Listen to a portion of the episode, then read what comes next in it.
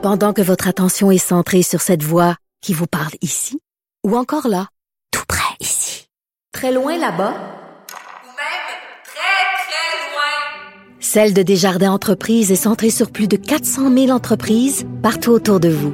Depuis plus de 120 ans, nos équipes dédiées accompagnent les entrepreneurs d'ici à chaque étape pour qu'ils puissent rester centrés sur ce qui compte, la croissance de leur entreprise.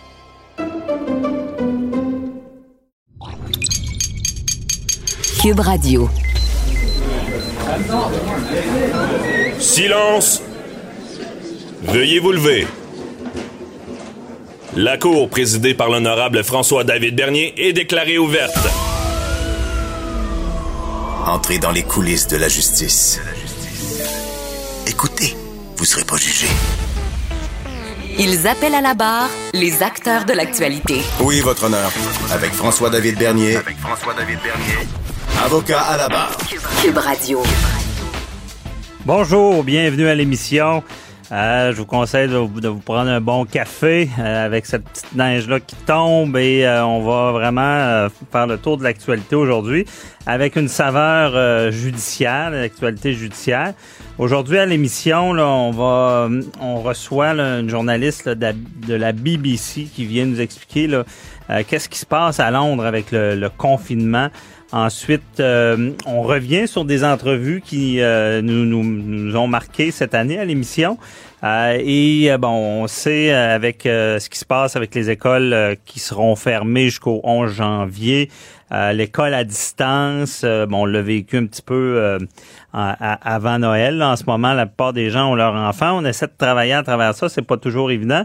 Mais il y a Cathy Tétrault du Centre CyberAide qui vient nous expliquer les, les fameux écrans, le comportement à avoir lorsqu'on est avec les écrans et on, on est à l'école. Euh, certains, certains jeunes, des fois, sont problématiques. Et euh, il y a vraiment... Euh, sachez qu'il y a... en 1918, c'est déjà arrivé, un Noël comme on va vivre, confiné. Il y a une historienne qui va nous en parler. Euh, il y, a, une poursuite qui se dessine au théâtre du Rideau qui veut déposer un recours judiciaire contre le Conseil des arts. On reçoit Céline Marcotte et euh, on, en fin d'émission, il y a une action aussi d'entrepreneurs qui euh, veulent euh, intenter une poursuite contre le gouvernement. On voudra en savoir plus avec euh, Benoît Giroir. Et bon, je commence l'émission en faisant un tour d'actualité avec vous. Aujourd'hui, grosse nouvelle, le journal, première page du journal, en tout cas de Québec. Docteur Arruda qui s'est déguisé en Père Noël.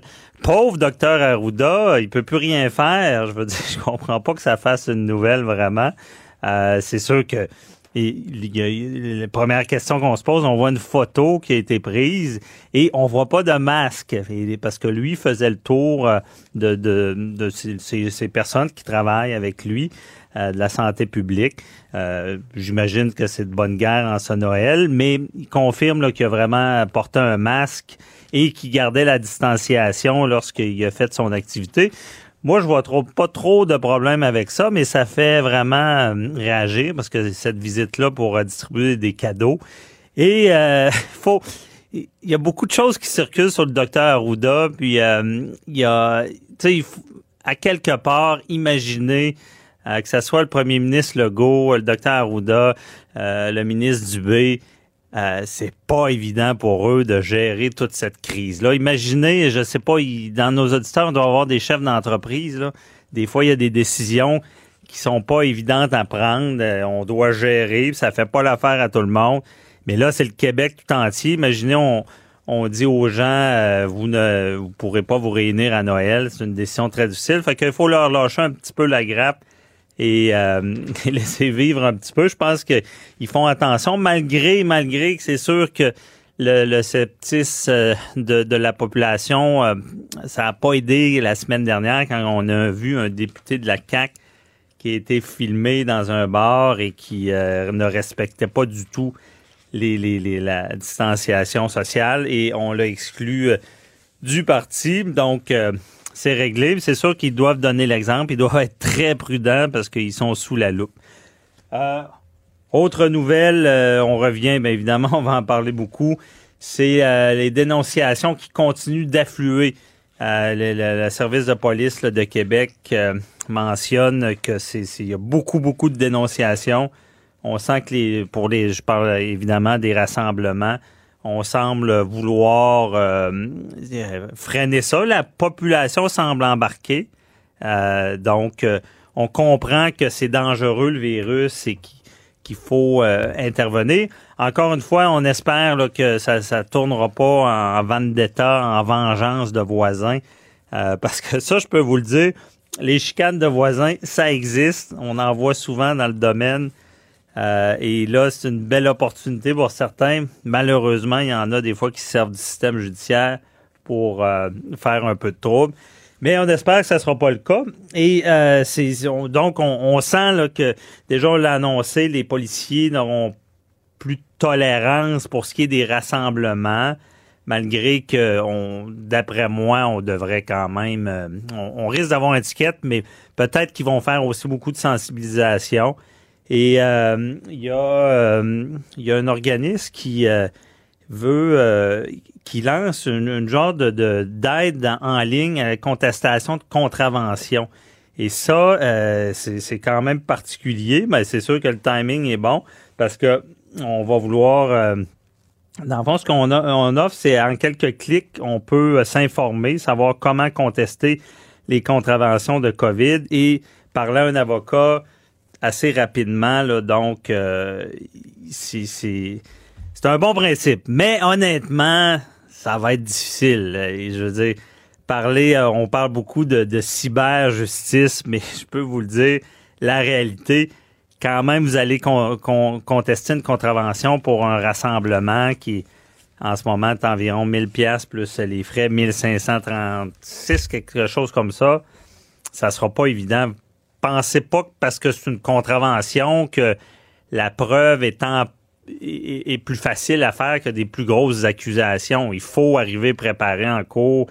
Il faut vraiment euh, démontrer. Puis ça, c'est particulier, c'est du pénal, c'est pas du criminel. Donc, c'est c'est pas la règle là, qui- qu'il faut qu'il prouve. Oui, il y a le hors de tout doute raisonnable, mais c'est des infractions qu'on appelle à responsabilité. Ben, il y en a deux. Là. Ben, il y a celle de mens rea, c'est que tu as une intention quand tu commets un crime, mais il y a, ceux aussi, euh, exemple, les, contraventions de stationnement, les, contraventions de, vitesse. Dans ce cas-là aussi, les contraventions euh, de COVID, c'est euh, des, infractions à responsabilité stricte ou à responsabilité absolue. À responsabilité absolue, là, c'est tu l'as fait ou tu l'as pas fait, puis tu peux pas te défendre. Donc, t'as pas de défense possible. Il, faut qu'il- la minute qui prouve que tu l'as fait, t'es coupable. Donc, exemple, t'as brûlé le stop, on a la preuve, t'es coupable. Quand même que t'avais pas l'intention de, de brûler le stop, ben, tu l'as brûlé, t'es coupable. C'est ça la, la, la, différence. La responsabilité absolue là, qui est vraiment sévère.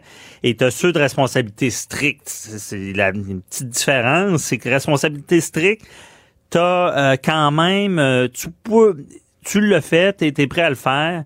euh, et tu as quand même une défense. Il y a comme une présomption que tu le, que, que l'intention est là et tu peux renverser ça. D'habitude, c'est l'inverse. hein. C'est au ministère public à dire que tu avais l'intention. Mais là, présomption d'intention, tu peux renverser ça devant le tribunal en prouvant que tu avais une diligence. On donne, euh, par exemple, les fameux, euh, les fameuses bornes électroniques de, euh, de contravention qui, euh, vous savez, vous payez euh, votre borne avec votre téléphone ou à la machine, mais certains s'étaient trompés de borne de, stationnement. Et là, ils contestaient, ils disaient, ben, j'ai pas payé la bonne, j'ai mis le mauvais chiffre. Et pendant longtemps, on disait c'était des infractions à responsabilité absolue, tu le fais, t'as pas de défense, jusqu'à temps qu'un juge dise non, non, non, c'est une responsabilité stricte, dans le sens que oui, il y a une présomption, mais si tu prouves ta diligence, tu peux prouver que euh, tu as payé le mauvais. Bon, il y en a qui ont été acquittés comme ça.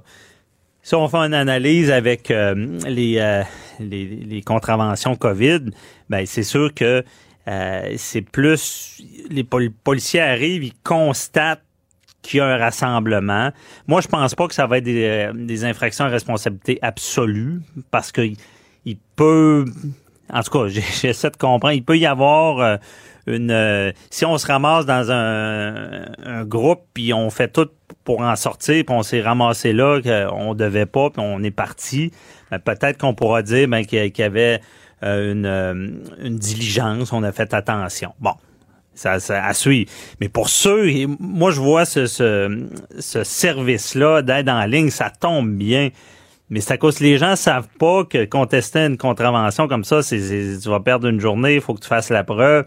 Et j'ai hâte de voir. Euh, soit que la preuve va être mal ficelée puis tout va tomber, comme on a vu avec les photos radars. Euh, il, y a, y une certaine époque, parce que celui qui signait le, le billet d'infraction, c'était pas lui qui avait calibré la machine de photoradar. Donc, il y a plein de contraventions qui sont tombées à cause de ça, la procédure.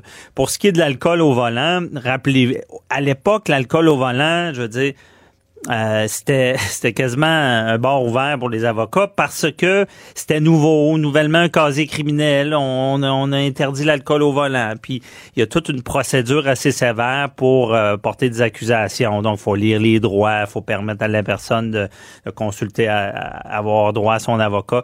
Et là, il y avait beaucoup d'erreurs faites par les policiers lorsqu'ils euh, arrêtaient les gens, ce qui faisait qu'en cours, on réussissait à trouver des failles. Maintenant, par contre, comme on dit, le, chemin est tapé et euh, quand les gens se font arrêter, c'est très dur pour les avocats de trouver des failles.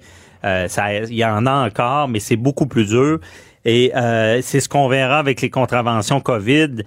Est-ce que c'est bien fait? Est-ce que on n'a pas l'expérience encore de la cour? Est-ce que ça va tenir la cour? Moi, je vous annonce déjà que ceux qui veulent contester, vous, allez devoir vous lever de bonheur. Parce que la santé publique dans l'échelon, c'est dur euh, de, de, de c'est quand même prioritaire. Il y a une loi qui a des dents en arrière de ça. Il y a déjà un juge qui a dit, euh, quelqu'un plaidait, disait, j'ai pas eu d'avertissement. Le juge a dit non, regarde. Dans le décret, il n'y a pas d'avertissement. C'est pas parce que le gouvernement l'a annoncé que. Euh, et donc, on sent cette, cette tendance-là. Donc, bonne chance à ces gens-là, bonne chance au service. On va essayer de l'avoir en entrevue pour mieux comprendre. Et euh, restez là, tout de suite après la pause, on parle à une journaliste de la BBC pour savoir qu'est-ce qui se passe à Londres. Pendant que votre attention est centrée sur vos urgences du matin, vos réunions d'affaires du midi, votre retour à la maison ou votre emploi du soir, celle de Desjardins Entreprises est centrée sur plus de 400 000 entreprises à toute heure du jour. Grâce à notre connaissance des secteurs d'activité et à notre accompagnement spécialisé, nous aidons les entrepreneurs à relever chaque défi pour qu'ils puissent rester centrés sur ce qui compte, le développement de leur entreprise.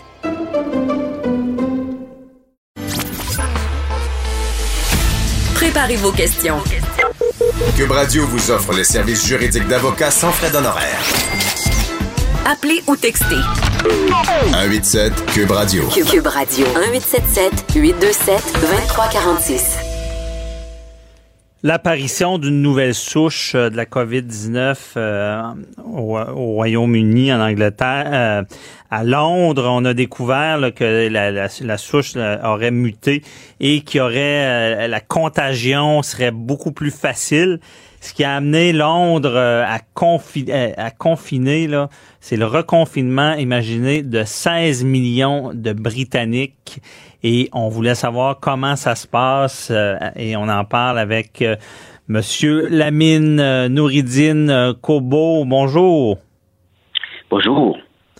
Merci d'être avec nous. Vous êtes en direct de Londres. Il doit être plus tard chez vous. Oui. Et euh, donc, euh, qu'est-ce qui s'est passé à Londres? On, on, a vraiment fait des recherches, découvert cette nouvelle souche, et là, on reconfine? Oui, tout à fait. Il faut savoir en fait que cette euh, cette nouvelle souche euh, n'a pas été découverte que maintenant. Hein. La, la, souche a été découverte de, déjà en septembre dernier, euh, mais elle était en observation et c'est depuis seulement le début de ce mois, le début de, du mois de décembre, que bien sûr les, les experts ont constaté en fait que il y a une propagation du coronavirus qui de la maladie, hein, de la Covid-19 qui était plutôt occasionnée par cette nouvelle souche-là. Et en même temps, ils ont découvert que, euh, je veux dire, avec cette nouvelle souche, la propagation se faisait de plus en plus rapidement et que, en fait, euh, la maladie prenait en fait une virulence qui était beaucoup plus importante. Et euh, c'est d'ailleurs ce qui a amené le Premier ministre à d'abord euh, envisager donc euh, de, de réconfiner et il a dit non, on le fera peut-être après Noël, vous aurez votre Noël. Et sur conseil, bien sûr, des, de conseillers scientifiques, il a fini par sortir dimanche pour dire qu'il n'y aura pas de Noël pour les Londoniens et pour la grande partie de, du sud-est de, de l'Angleterre. Et on est en confinement ici à Londres et le sud de l'Angleterre, sud-est de l'Angleterre également est en confinement. le pays de Galles entre en confinement ce soir. L'Écosse et l'Irlande du Nord vont entrer en confinement le, 26. OK. Donc, le, premier ministre a fait la même erreur qu'au Québec de, de, promettre un Noël, mais de le retirer. Est-ce que ça, a amené la gronde de la population? Oui, vous, savez, le, Premier ministre Boris Johnson, euh, c'est quelqu'un qui se veut comme un Churchill, euh, un, Weston Churchill, le Premier ministre du temps de la guerre. Il veut toujours être rassurant, il veut pas euh, paniquer la population. Et c'est ainsi, en fait, qu'il est sorti pour dire que on aura Noël. Ce sera pas comme d'habitude, mais il n'y aura pas de confinement total. Et je pense que, si vous voulez, il y a plus ou moins une confrontation de points de vue entre scientifiques et, politiciens, et c'est finalement l'avis des, des scientifiques qui, qui, a prévalu, et donc le Premier ministre était obligé d'annoncer le confinement. Mais il faut s'y aller en fait que cette fois-ci, les rues de Londres ne sont pas aussi vides que euh, lors du premier confinement. Il y a beaucoup de trafic, euh, beaucoup de circulation euh, à Londres, dans le centre de Londres. Bien entendu, pour le transport public, c'est toute une autre chose. pour voyager, pour être admis dans le métro de Londres, par exemple, il faut justifier d'une raison pour le voyage et il y a la police là pour, pour vérifier au respect des règles. OK, je comprends. Donc, eh ben, ben, justement, parlez-nous-en de, parce qu'ici aussi, on, on vit une sorte, ben, c'est pas encore un confinement officiel, mais euh, on vit avec des restrictions. Les, les magasins vont fermer euh, le 25 décembre. Mais vous, eh, c'est sévère à ce point-là. Si les gens, les gens sont assignés, comment ça se passe?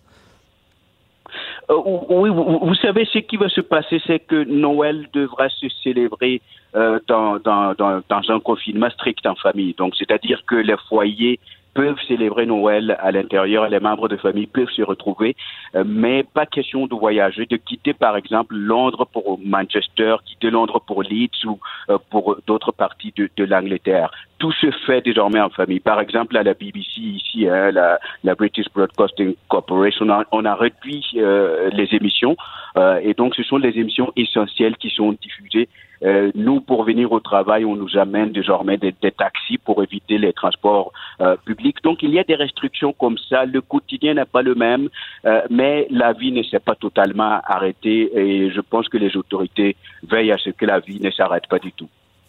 Je comprends, mais est-ce que les gens, les gens sont demandés de rester à la maison? Oui, tout à fait. Ça, c'est le conseil. Hein. Ne pas voyager si c'est pas nécessaire.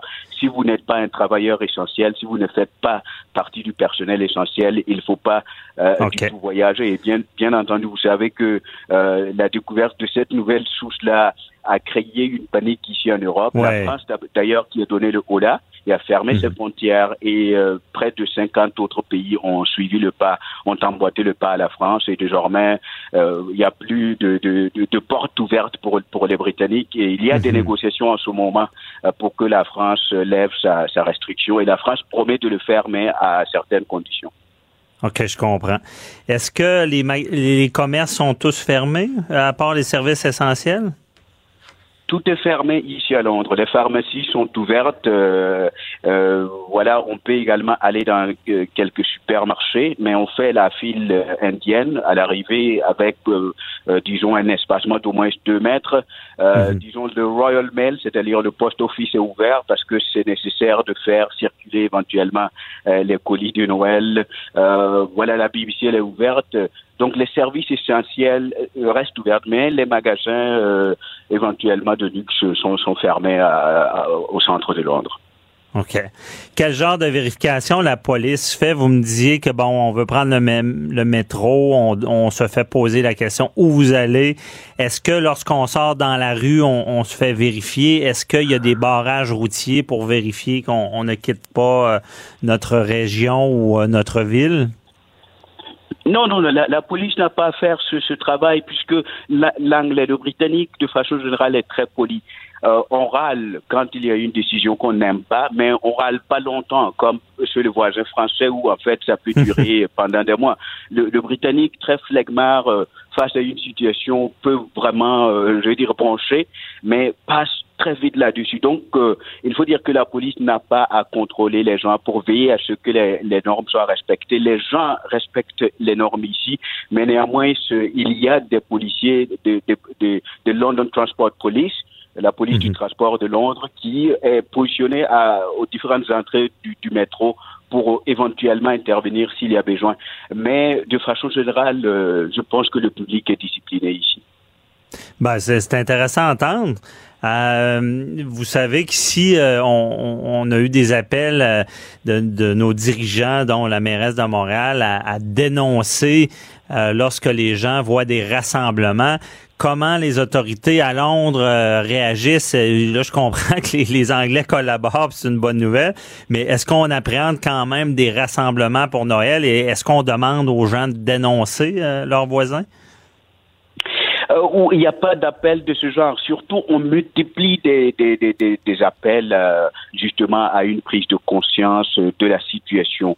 Euh, le ministre de la Santé qui est un peu partout hein, sur les plateaux de télévision en train de prier les Britanniques à comprendre que euh, l'heure est grave, qu'il faudra se comporter, même si vous n'avez pas été testé positif, de se comporter comme si on a le coronavirus. Euh, de cette façon, euh, on amoindrit éventuellement les risques de transférer, de, de, en fait, de propager la maladie. Comportez-vous comme si vous l'avez, euh, comme ça, euh, vous allez prendre les précautions nécessaires pour euh, transmettre le, le virus. C'est ce genre de message de sensibilisation, un appel plutôt au, à, à, la raison, à la conscience du Britannique, euh, plutôt que vraiment, je veux dire, le régalien. Je comprends. Et euh, j'insiste encore, mais est-ce qu'il y a, il y a des, des, des, contraventions qui sont, sont mises en place? Est-ce qu'il doit quand même avoir quelques récalcitrants?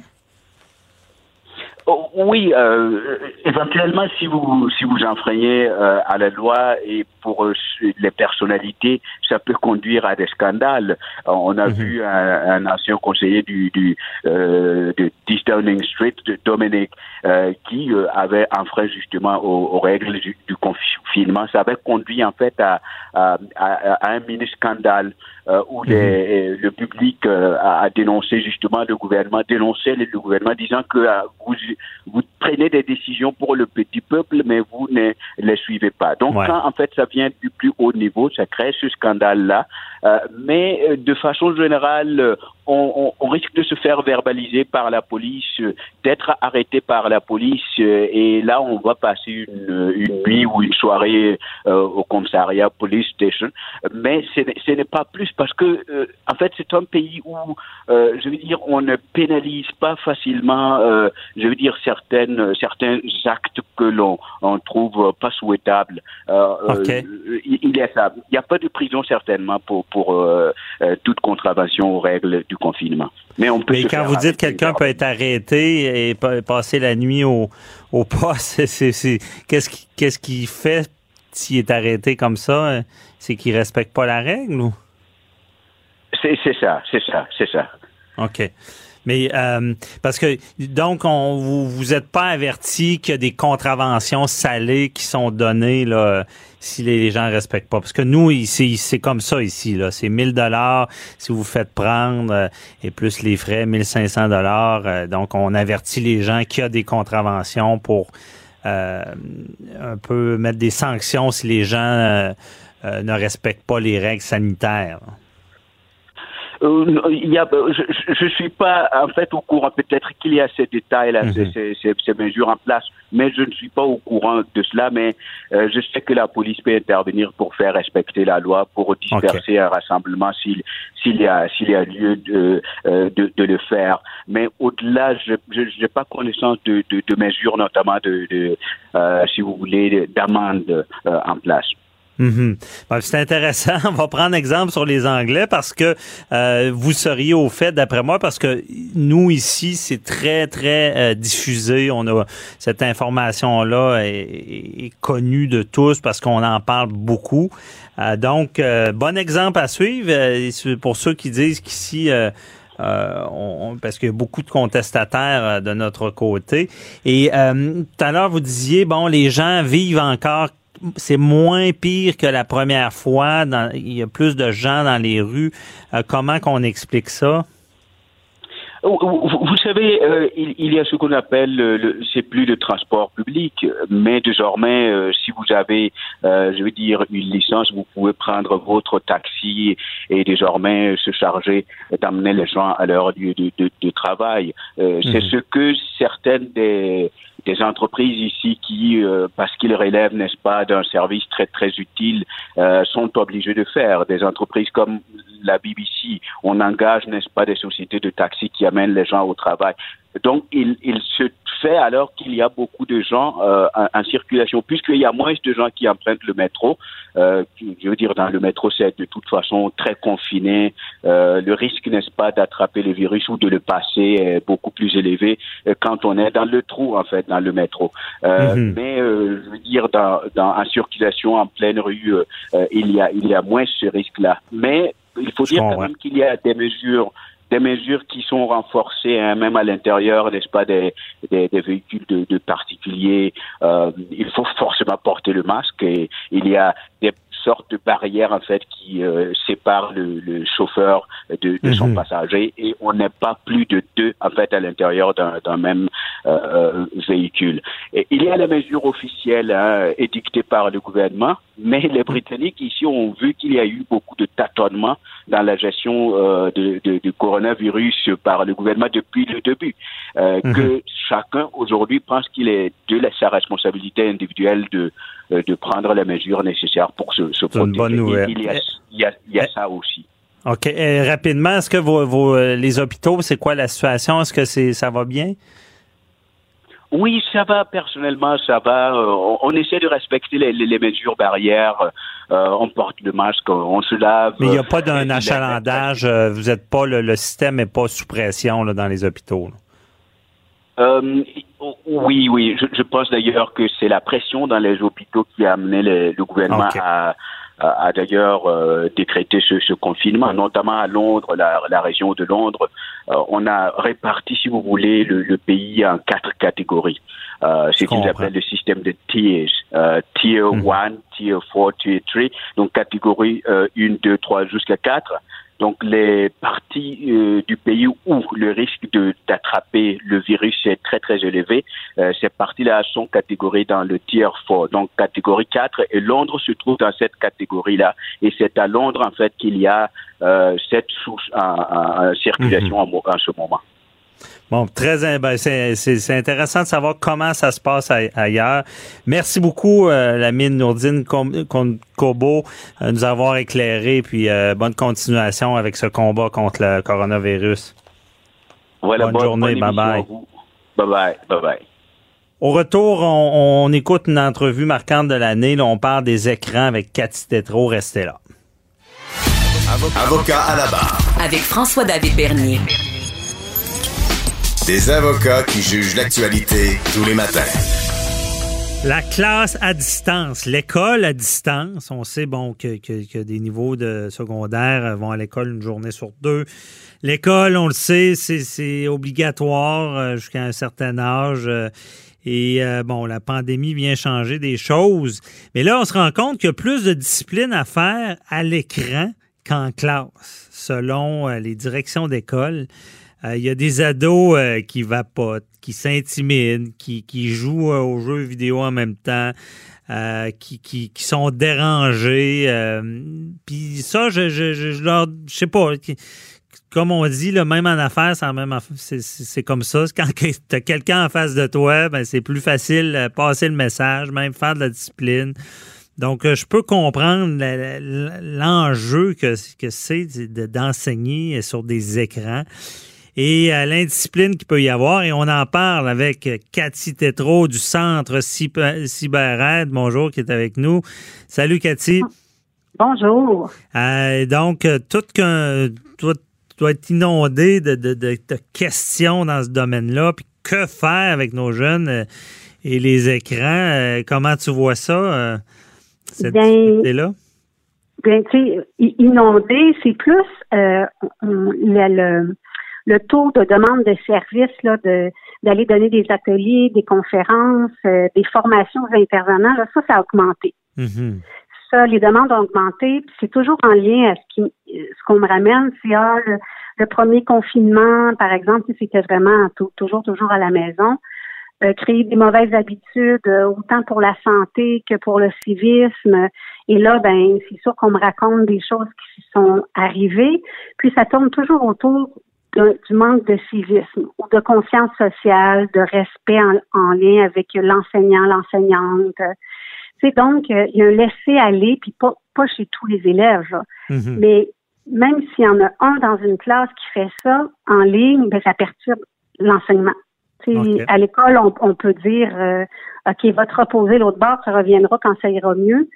Mais à, l'écran, là, euh, c'est plus difficile. Si on lui dit de fermer, on n'est pas sûr qu'il va revenir. C'est donc, euh, Mhm. moi-même, j'enseigne en ce moment aussi en ligne. Mais moi, j'enseigne avec des Des, euh, des plus vieux. des plus vieux, là, c'est ça. Mais au secondaire, là, chapeau, chapeau l'enseignant, là. euh, mais, mais encore une fois, ce sont pas tous les élèves, là, ce sont pas tous les enseignants qui ont de la difficulté non plus. Ouais. Mais euh, j'admire le monsieur, euh, le directeur, monsieur Drouin, là, qui, qui a dit haut et fort ce que plusieurs personnes disent euh, tout bas, là. Non, je comprends que on, on doit dénon le dire, en parler, mais euh, je, je veux dire, comment ça se passe? Les, les élèves, c'est- c'est-tu qu'il n'y a pas assez de discipline ou sont, sont comme à la maison, euh, sont dans leur logis, donc ils se sentent pas euh, en public, peut-être? Bien, oui, tu sais, on en parlait déjà là dans des cas de, par exemple, on va nommer, euh, je sais pas, mon la cyber-intimidation. Puis on, on disait souvent un des critères, c'est que la personne se sent vraiment plus forte derrière un écran. Hein? Mhm. Donc, tu sais, ça peut être une façon, l'écran peut apporter ça, mais je pense qu'il y a plein d'autres critères qu'il faut observer. Là. Justement, quand ils sont à la maison, il n'y a pas de défoulement comme quand ils sont à l'école. Euh, pour ceux qui ont besoin de, de tu sais, à l'école, on pratique des sports. À l'école, il y a un encadrement constant de discipline entre les cours même. À l'école, ils ont, ils ont des cours d'éducation physique. Euh, on est tous ensemble dans un même local, il y a une discipline, là, tu sais, il y a un encadrement, même juste avec le local. OK. Euh, et là, bien, il y a un code de vie pareil. Hein. Les écoles tout de suite se sont adaptées puis ont fait un code de vie en ligne. Euh, tu dois, par exemple, euh, pas m'écouter coucher, euh, tu dois t'habiller comme si tu allais à l'école, euh, ne dois pas manger, mais mais il y en a qui vont aller au-delà de ça pareil. Il y en a qui écouteront pas les règles. Dans le fond, leur écoute est, leur non-écoute est plus facile en ligne qu'à l'école. Ben oui, parce qu'on voit des cas comme le jeune qui est dans son bain, il est à l'école, il prend son Ben oui, bain. ben, moi aussi, je ça, c'est baveux. drôle, mais Ouais. Oui, c'est ça. À quelque part, je me dis, comment, qu'est- qu'est-ce qu'on veut passer comme message? Parce qu'on veut, encore une fois, il y, a, il y a des jeunes qui font ça pour attirer l'attention, mais c'est toute la classe qui le sait. C'est toute la classe qui entend l'eau du bain, ou, même si sa, sa caméra est fermée. Mhm. Puis, ce que ça, ce que ça donne aussi, euh, quand la caméra est fermée, est-ce que euh, l'étudiant, l'élève est là? Tu sais, d'enseigner à des caméras fermées, Ben, ils peuvent fermer leur, leur- leur caméra, mais ça, je Ben, qu'on je sais pas trop le, le, Ben, le processus, euh, comment ça fonctionne à, à l'école à distance, mais euh, Bien, c'est dans mon cas, là, parce que je sais pas, euh, tu sais, dans toutes les écoles, mais dans mon cas, moi, je demande à ce que la caméra soit ouverte, parce que sinon, je vais mettre une absence. Une absence. Et donc, moi, j'ai besoin de voir que l'élève est assis, qui suit mon cours, qui prend des notes. On, on prend le temps de s'asseoir, on prend le temps d'enseigner, et de l'autre côté aussi, c'est la même chose. Mhm. Euh, mais je sais pas, puis je me demandais, là, j'ai une question à vous poser. Ouais. là, je parle à. Maître Bernier, à l'avocat. Euh, est-ce qu'on est en droit? Est-ce qu'on peut obliger les, euh, les élèves ou les étudiants, est-ce qu'on peut les obliger à ouvrir leur caméra? Hey, c'est une bonne question, ça. C'est une bonne question. Puis en réfléchissant à voix haute, j'ai- j'aime l'approche de dire euh, je ne t'oblige pas, mais si tu ne l'ouvres pas, je, je vais te noter une absence. Je pense que ça, c'est légal. De dire tu es obligé de l'ouvrir, euh, ben, ça revient quasiment au même ce que je dis, parce qu'une absence veut dire des conséquences par la suite. Mais euh, c'est quand même nouveau, hein. c'est du droit nouveau, parce que est-ce que de forcer un élève à, à ouvrir une caméra, c'est une atteinte à la vie privée? Moi, je, je ne crois pas, parce qu'il est dans le cadre de l'enseignement. Donc, euh, OK. euh, qui est un enseignement particulier, une autorisation spéciale de pouvoir euh, se faire enseigner à la maison. Euh, puis la loi euh, sur la- la- la- la- l'éducation, là, ben, quand même, euh, force les parents à envoyer leur enfant à l'école. Euh. Donc, je pense que légalement, je pense que ça tient la route. Là, je vois pas comment on pourrait dire que ça serait euh, une atteinte à la vie, vie privée parce que c'est dans le cadre de l'enseignement qui est obligatoire. Et euh, l'enseignement veut dire des règles. Euh, même Oui. moi, j'ai déjà touché au dossier de, de, de la fouille à nu. Là, vous vous rappelez ces, Oui, ces dossiers-là oui. de fouille à nu. Et je me rappelle de grosses décisions jurisprudentielles de la Cour suprême qui disaient à l'école, l'attente de- des, des droits et libertés est réduite pour les jeunes. Parce que ce- ce n'est pas la même chose que, que les adultes pour la simple, simple raison que euh, à l'école, on doit pouvoir faire de la, de la discipline, enseigner. Et euh, donc, euh, l'attente de droits et libertés est diminuée. Mais quand il allait fouiller les enfants à nu, là, là c'était trop. OK. Mais à ta, mais- à ta question, vu que c'est dans un contexte scolaire, je suis persuadé que c'est légal. Parce que c'est important, là, parce qu'il y, a des- il y a des enseignants qui se posent la question, est-ce que je peux demander, est-ce que je peux obliger, tu sais, moi je demande à, à plusieurs euh, élèves là, de tous les âges, est-ce qu'on vous oblige euh, à la laisser ouverte? Ben oui, ben là, oui, on me demande, d'autres qui vont dire non, moi, euh, comme à l'université, là, on me dit que c'est pas obligatoire, que je tiens ma caméra fermée. Moi, je, Puis là, j'imagine, j'imagine euh, l'enseignement, tu sais, dans le fond, il faut qu'il y ait quand même un échange. Il faut qu'il y ait quand même, sinon, d'enseigner comme si on enseignait au mur. aussi. c'est ça. Ça, ça- ça doit être assez difficile de transférer. L'interaction aussi est, est- est- est différente. En tout cas, moi, c'est ça. Puis j'ai eu aussi des écoles qui m'ont raconté, par exemple, euh, qu'il y en a un qui pouvait pas ouvrir sa caméra parce que euh, il était dans sa voiture et qu'il s'en allait faire des commissions. Il a répondu ça. Non, encore là, Oui. contexte scolaire, il n'est pas supposé faire des commissions. C'est ça, clair. Puis, Euh, en tout cas, je ne sais pas s'il y a un cas qui va monter à la Cour suprême, mais avec les critères que je connais établis, je suis certain que le- le- le- le- les enseignants ont ce pouvoir-là de demander que la caméra soit, soit ouverte. Ouais. C'est pas tant les enseignants que les directions, des fois, qui disent aux enseignants de ne pas l'exiger. C'est ça, c'est ça qu'on on- on perçoit, mais il faudrait qu'il y ait une ligne. Ils sont frileux, ils sont Bon. frileux, ils veulent pas à la Cour suprême. C'est pour ça. Parce que, regarde, moi, je leur dis, je le dis publiquement, euh, j'irai plaider ça. Je, je prendrai le dossier. Je suis sûr qu'on aurait gain de cause de savoir que dans le contexte scolaire, on, on peut euh, demander que la caméra soit ouverte. Puis tu- la conséquence, c'est pas d'appeler la police, évidemment, mais mettre Mais absence. non. Ouais. Et Non, puis, mais- parlons-en aussi, on- si on va plus loin, Cathy, euh, l'aspect intimidation, là, si je comprends Oui. bien, en étant en ligne, ils il s'envoient, puis en ayant, en étant f- forcé d'être en ligne, si on peut dire, Ouais. ils, ont, ils ont leur outil euh, technologique en main et pendant le cours, ils, ils intimident des jeunes de la classe, c'est ça, je comprends? Exactement. Ou ils peuvent intimider d'autres personnes de d'autres classes parce qu'on s'entend que qu'ils soient sur euh, Teams, Zoom ou peu importe euh, l'application utilisée, ils peuvent se texter avec Facebook ou une autre application, Instagram, Snapchat, peu importe les applications. Donc, ils peuvent quand même faire en semblant d'écouter le prof, même si la caméra est ouverte, puis texter euh, à un, autre élève ou même intimider un autre élève ou se moquer d'un élève qui voit en ligne. Donc ça, les, les, les enseignants, malgré le cadre, malgré tout ça, n'ont pas le pouvoir d'être, je, je veux dire, à quelque part, sont pas dans la classe.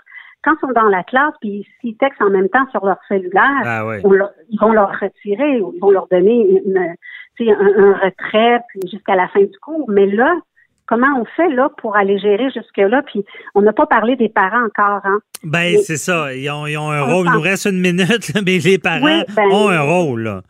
ont un rôle vraiment de ramener tu sais, dans la- l'agenda, que ce soit à l'école primaire, secondaire, il y a un code de vie à l'école, de le ramener puis de dire ce même code de vie-là doit être respecté à la maison aussi. C'est vrai. Faire en sorte que quand on peut superviser, on supervise. Euh, Là, ben, regarde, tu textes pas là, en suivant ton cours. Tu suis ton cours, tu es à l'école. Mais, Mais c'est vrai que c'est une pratique. piste de solution parce que déjà, un parent qui n'envoie pas son enfant à l'école peut, euh, peut avoir l'intervention de la DPJ. Là. Euh, donc, un parent qui ne favoriserait pas ben, l'enseignement à distance qui, qui est nécessaire vu la, la pandémie, ben, peut-être Ouais. qu'il pourrait avoir des conséquences. C'est, vrai. Mais, euh, désolé, Cathy, on s'en reparlera. C'est, le, le- tout le temps qu'on avait, mais c'est certain que euh, tu sais, on dit qu'on est en 2020, c'est la technologie, mais les, les bonnes vieilles choses, l'enseignement en présent, je pense qu'il n'y a pas grand-chose qui va remplacer ça. On s'en rend compte Non. avec les difficultés. Euh, merci beaucoup, euh, Cathy Tétrault, là, du Centre Merci Cyber-Aide, de nous avoir éclairé là-dedans. Et très bonne question. Je pense qu'on l'a résolu ensemble. on se reparle. Bye-bye. Merci, bye-bye. Pendant que votre attention est centrée sur vos urgences du matin, vos réunions d'affaires du midi, votre retour à la maison ou votre emploi du soir, celle de Desjardins Entreprises est centrée sur plus de 400 000 entreprises à toute heure du jour. Grâce à notre connaissance des secteurs d'activité et à notre accompagnement spécialisé, nous aidons les entrepreneurs à relever chaque défi pour qu'ils puissent rester centrés sur ce qui compte, le développement de leur entreprise. Avocat à la barre. Alors, je procède à la lecture du verdict. Avec François-David Bernier. Les meilleures plaidoiries que vous entendrez. Cube Radio. La grippe espagnole, est-ce que ça vous dit quelque chose? Eh bien, ben, c'est euh, en 1918 aussi que c'est pas la première fois qu'on a un Noël qui est sous qui, qui, qui est assombri. Euh, cette année, on aura un Noël sous le signe euh, de, de la pandémie. Mais en 1918, avec la grippe espagnole, euh, il y avait beaucoup de familles en deuil. Donc, ce Noël-là assombri. Ce que je sais de la grippe espagnole, c'est que ça affectait plus les enfants. Imaginez la détresse des gens en, ce moment, sans minimiser ce qui arrive à d'autres personnes, à, nos aînés. Mais souvent, les enfants, notre chair, on devient très, très protecteur. Ça nous affecte beaucoup, beaucoup.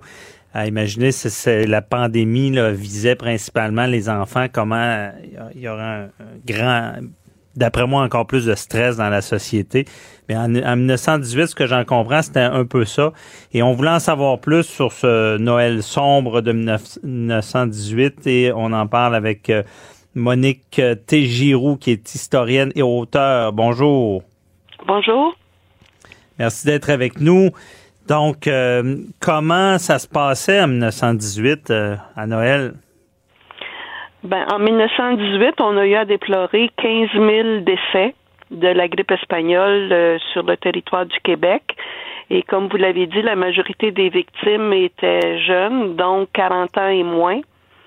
Le, le virus était plus virulent chez les jeunes personnes que chez les personnes plus âgées à cause d'épidémies antérieures qui avaient fait des anticorps pour euh, les gens plus âgés. Ah oui, il y avait eu une mutation du virus? Euh, c'est pas le même virus. C'est un virus cousin, mais des épidémies, il y en a de façon assez régulière. Donc, euh, les gens ont développé des anticorps peut-être 100 ans, ce- 50 ans auparavant. Donc, à ce moment-là, euh, le virus n'a pas les mêmes réactions chez tout le monde. OK.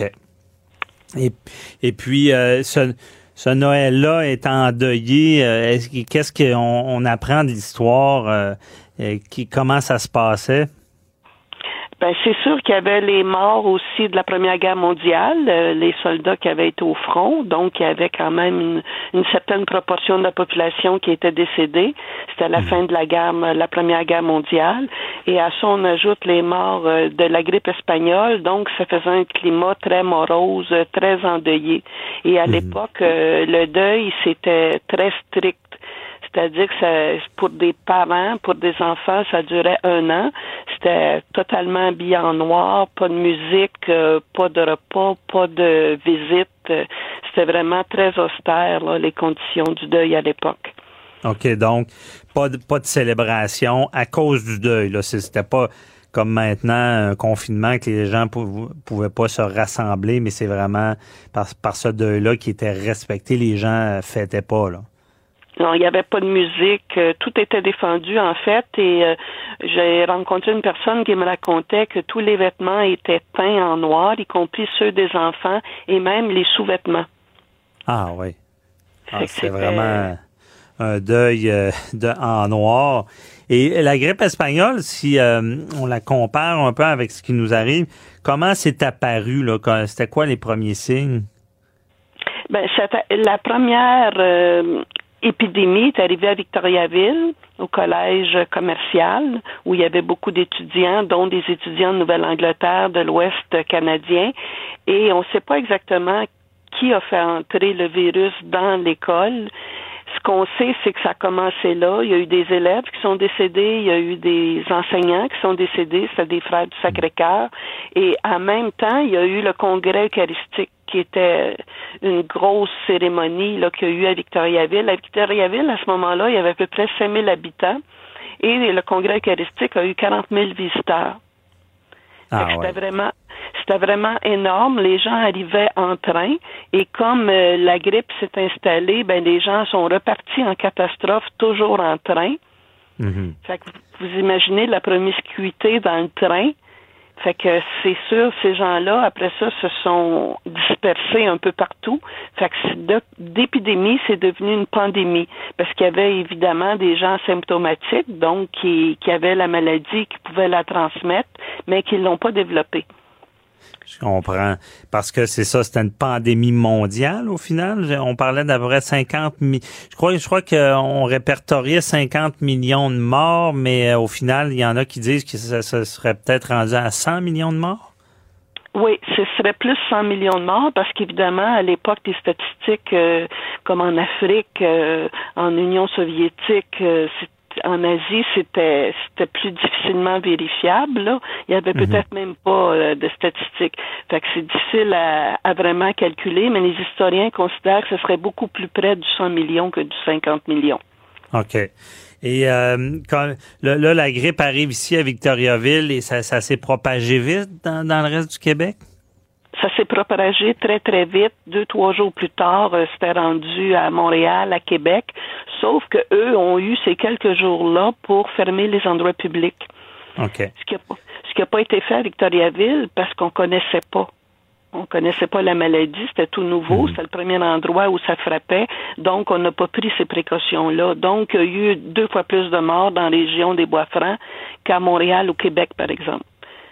OK. Et euh, vous dites qu'on a fermé les lieux publics. C'est les mesures prises, c'était les- c'était de fermer les lieux publics, les commerces, les les, euh, les, les églises, j'imagine un peu tout là. Oui, les, on gardait uniquement ce qui était essentiel. À l'époque, il y avait beaucoup de livraisons à la maison, que ce soit du charbon, du bois de chauffage, le laitier, le boulanger. Ça, ça a continué parce que c'était quand même vital. Mais ces gens-là passaient de porte en porte. Ah ouais. OK. Donc c'est Ce qu'il y avait à ce moment-là pour se protéger, c'était ils portaient un carré de camphre ou ils mettaient un masque avec de l'huile de camphre dessus, puis ils passaient de porte en porte, mais l'efficacité n'est pas à 100% évidemment. Mhm. parce que c'est un virus, la grippe, grippe espagnole, euh, euh, c'était comparable au coronavirus côté contagion? C'était comparable, c'est un virus cousin.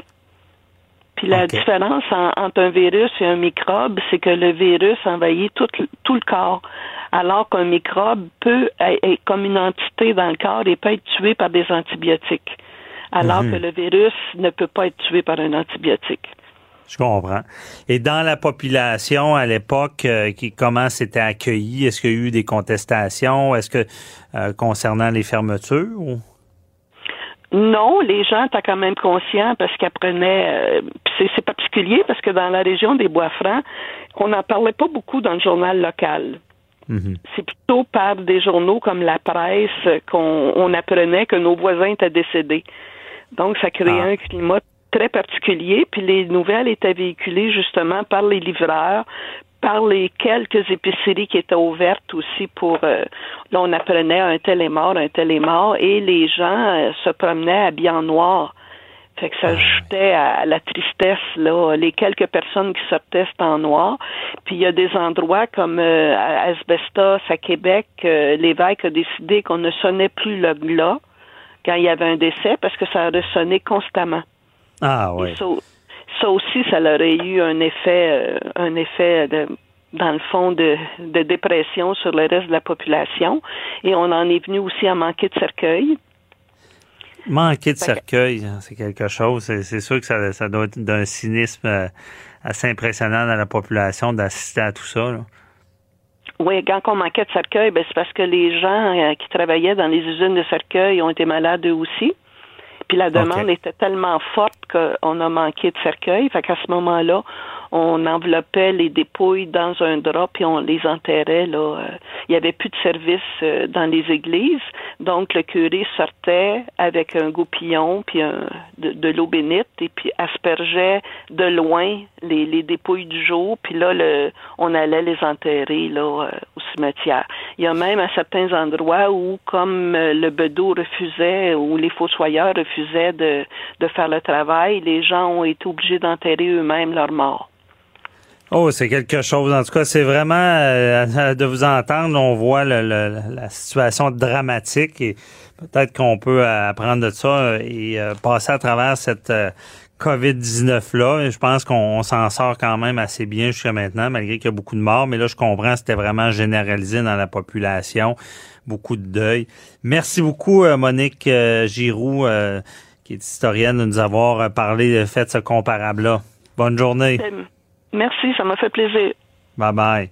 Au revoir. Restez là. On, au retour, on parle avec euh, Céline Marcotte du théâtre du Rideau Vert. Pendant que votre attention est centrée sur vos urgences du matin, vos réunions d'affaires du midi, votre retour à la maison ou votre emploi du soir, celle de Desjardins Entreprises est centrée sur plus de 400 000 entreprises à toute heure du jour.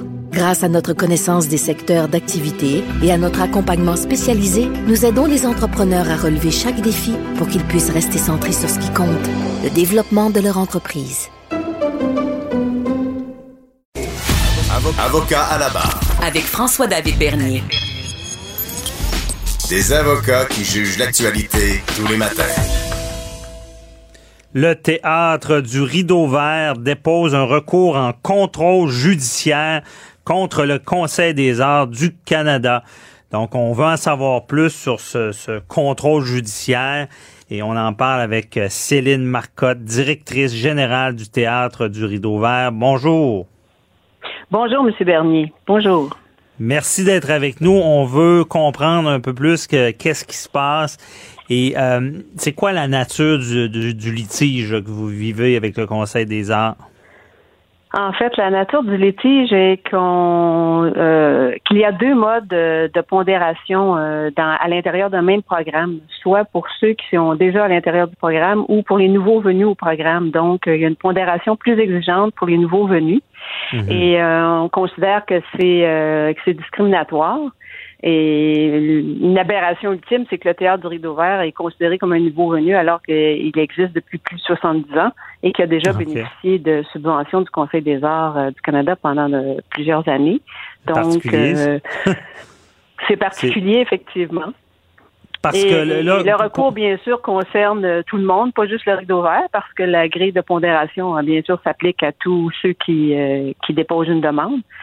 Fait que, Mhm. euh, le rideau Expliquons, vert euh, a décidé. Avant d'aller plus loin, on va expliquer à nos auditeurs euh, le Conseil des arts, qu'est-ce qu'il fait exactement? Avec les, les institutions comme le Rideau Vert. C'est des, c'est des subventions qui sont données pour des programmes, c'est un peu ça? C'est-à-dire qu'il y a, des, il y, a, il y a des programmes pour lesquels on applique pour avoir une subvention. Donc, tous les théâtres à Montréal, tous les grands théâtres à Montréal bénéficient d'aide du Conseil des arts du Canada. Euh, donc, c'est des programmes qui existent, là, qui sont euh, pour accorder une aide euh, aux activités des différents théâtres là, à chaque année. C'est des aides annuelles et c'est ce à quoi le Rideau Vert n'a plus accès depuis quelques années. OK, donc euh, n'a plus accès. Et c'est ça, parce que le Conseil des arts, moi, ce que j'ai déjà traité un peu avec eux dans les dossiers artistiques, et euh, déjà, euh, souvent, ils ont des enveloppes budgétaires annuelles. Des fois, il y a des demandes qui sont faites à la fin de l'année, puis il y a déjà plus d'argent, puis ils nous laissent faire la demande quand même. Je ne sais pas si c'est encore le cas. Est-ce que le, les budgets sont... Vous êtes au courant exactement des budgets alloués? Non, j'avoue que ce, ce, ce détail-là, euh, je le je, je, le connais pas. Mais on, donc quand je disais plus accessible, on est admissible, on dépose une demande, mais il y a des critères, il y a un jury qui évalue, mais le cadre dans lequel les jurys fonctionnent, et, et, et c'est ça qu'on attaque en fait. C'est pourquoi qu'il y a une grille plus exigeante pour un nouveau demandeur que pour ceux qui sont déjà dans le système. On, on questionne ça. En fait, on, on, on estime que la loi euh, ne permet pas ça au Conseil des arts. La loi qui régit le Conseil des arts du Canada ne permet pas cette euh, forme de discrimination-là. C'est ça de nouvelles arrivées. Mais un, éclaircissons pourquoi le théâtre du rideau vert euh, pourrait être considéré comme un nouvel arrivé. Là. Ça, ça, je comprends mal ça. Là. Ben, nous autres aussi, remarquez, on comprend mal ça aussi, mais c'est c'est ça qui c'est ça qui est ça.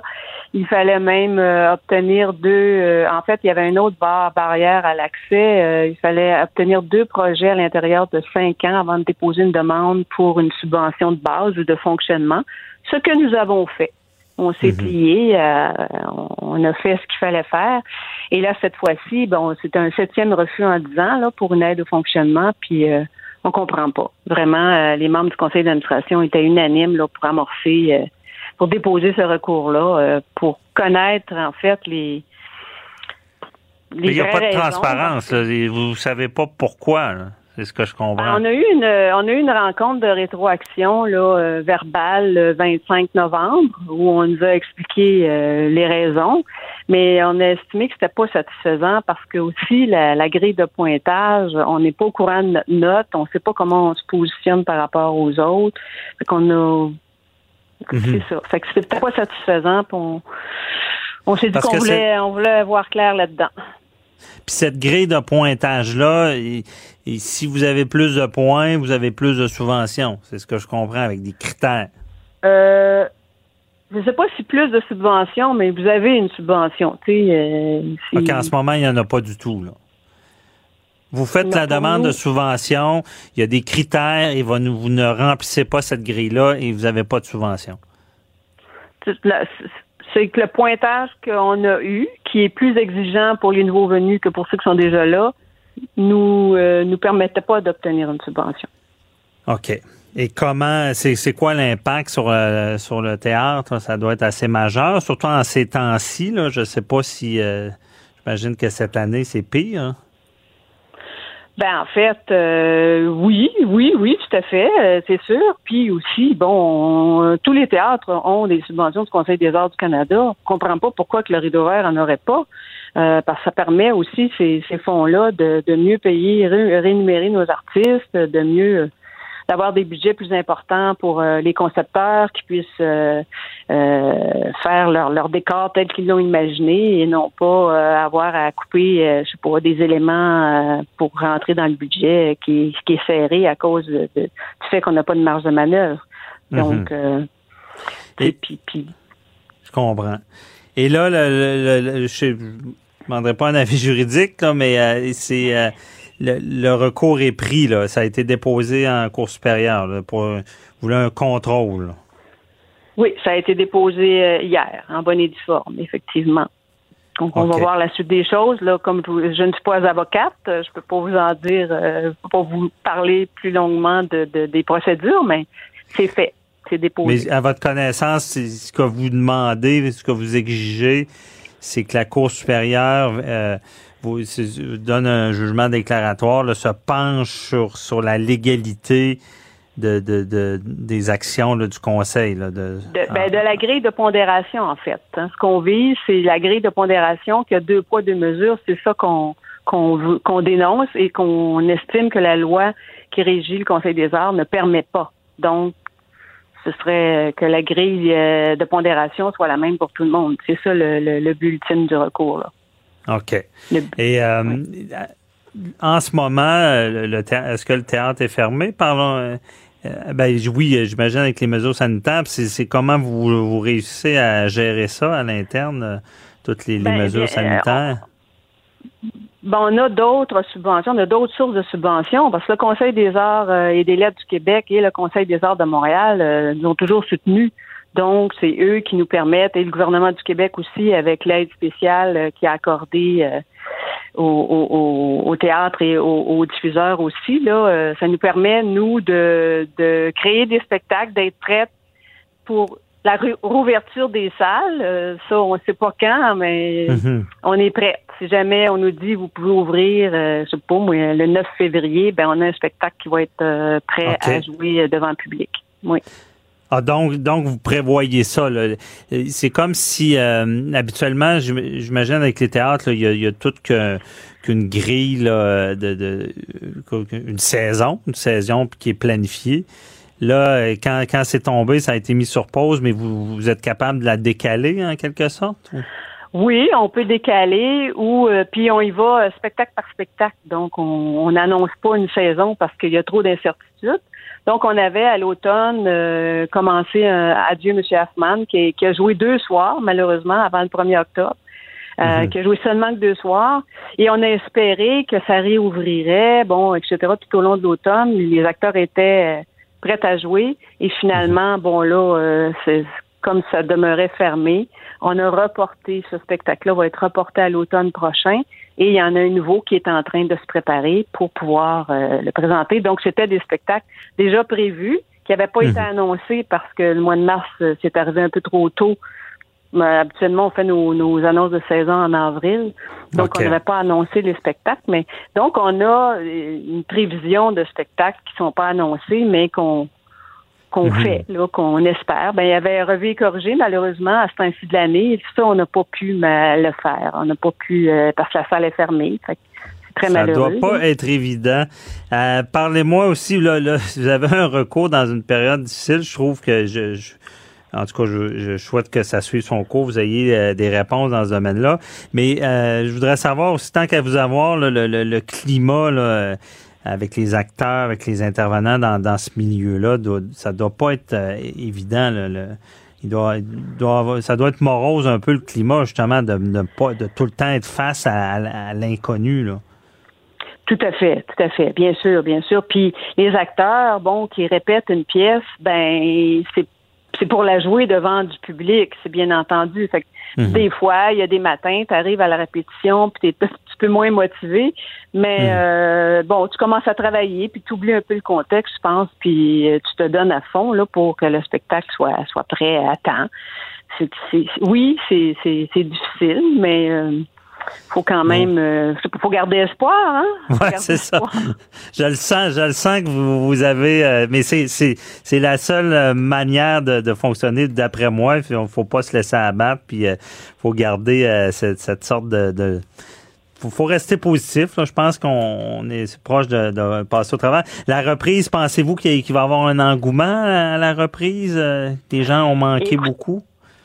Ben, cet automne, il y en avait un. Là. Nous, on avait 36 repas. C'est sûr qu'on était à capacité réduite. La salle mhm. était réduite à 140 euh, spectateurs au lieu de 426, mais on avait euh, toutes les représentations, 36 représentations qui étaient vendues. Et quand on a dû fermer, ben, on appelait les spectateurs. Bon, on avait reporté un peu plus loin. Est-ce que vous acceptez un report ou vous voulez un mhm. remboursement? Et la plupart des gens acceptaient le report. Ils veulent sortir, le monde, ils sont plus capables de rester à la maison.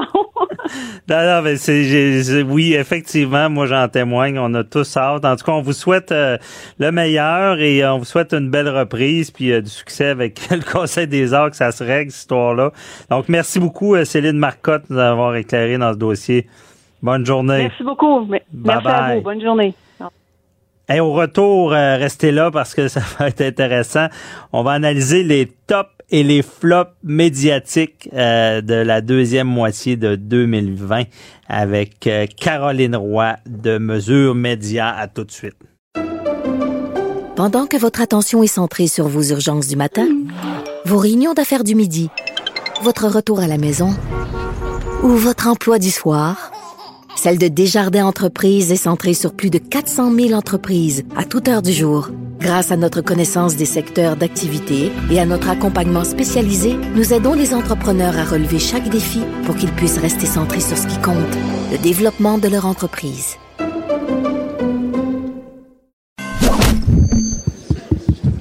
Déclarez-vous solennellement de dire la vérité, toute la vérité et juste la vérité.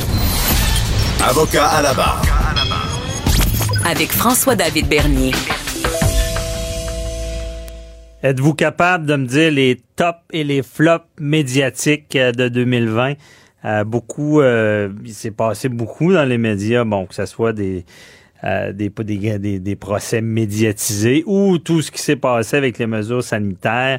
Euh, beaucoup de sujets. Il y a Caroline Roy, qui est vice-présidente de Mesures Médias, une firme québécoise qui détermine des gains et des euh, déficits de réputation dans les médias.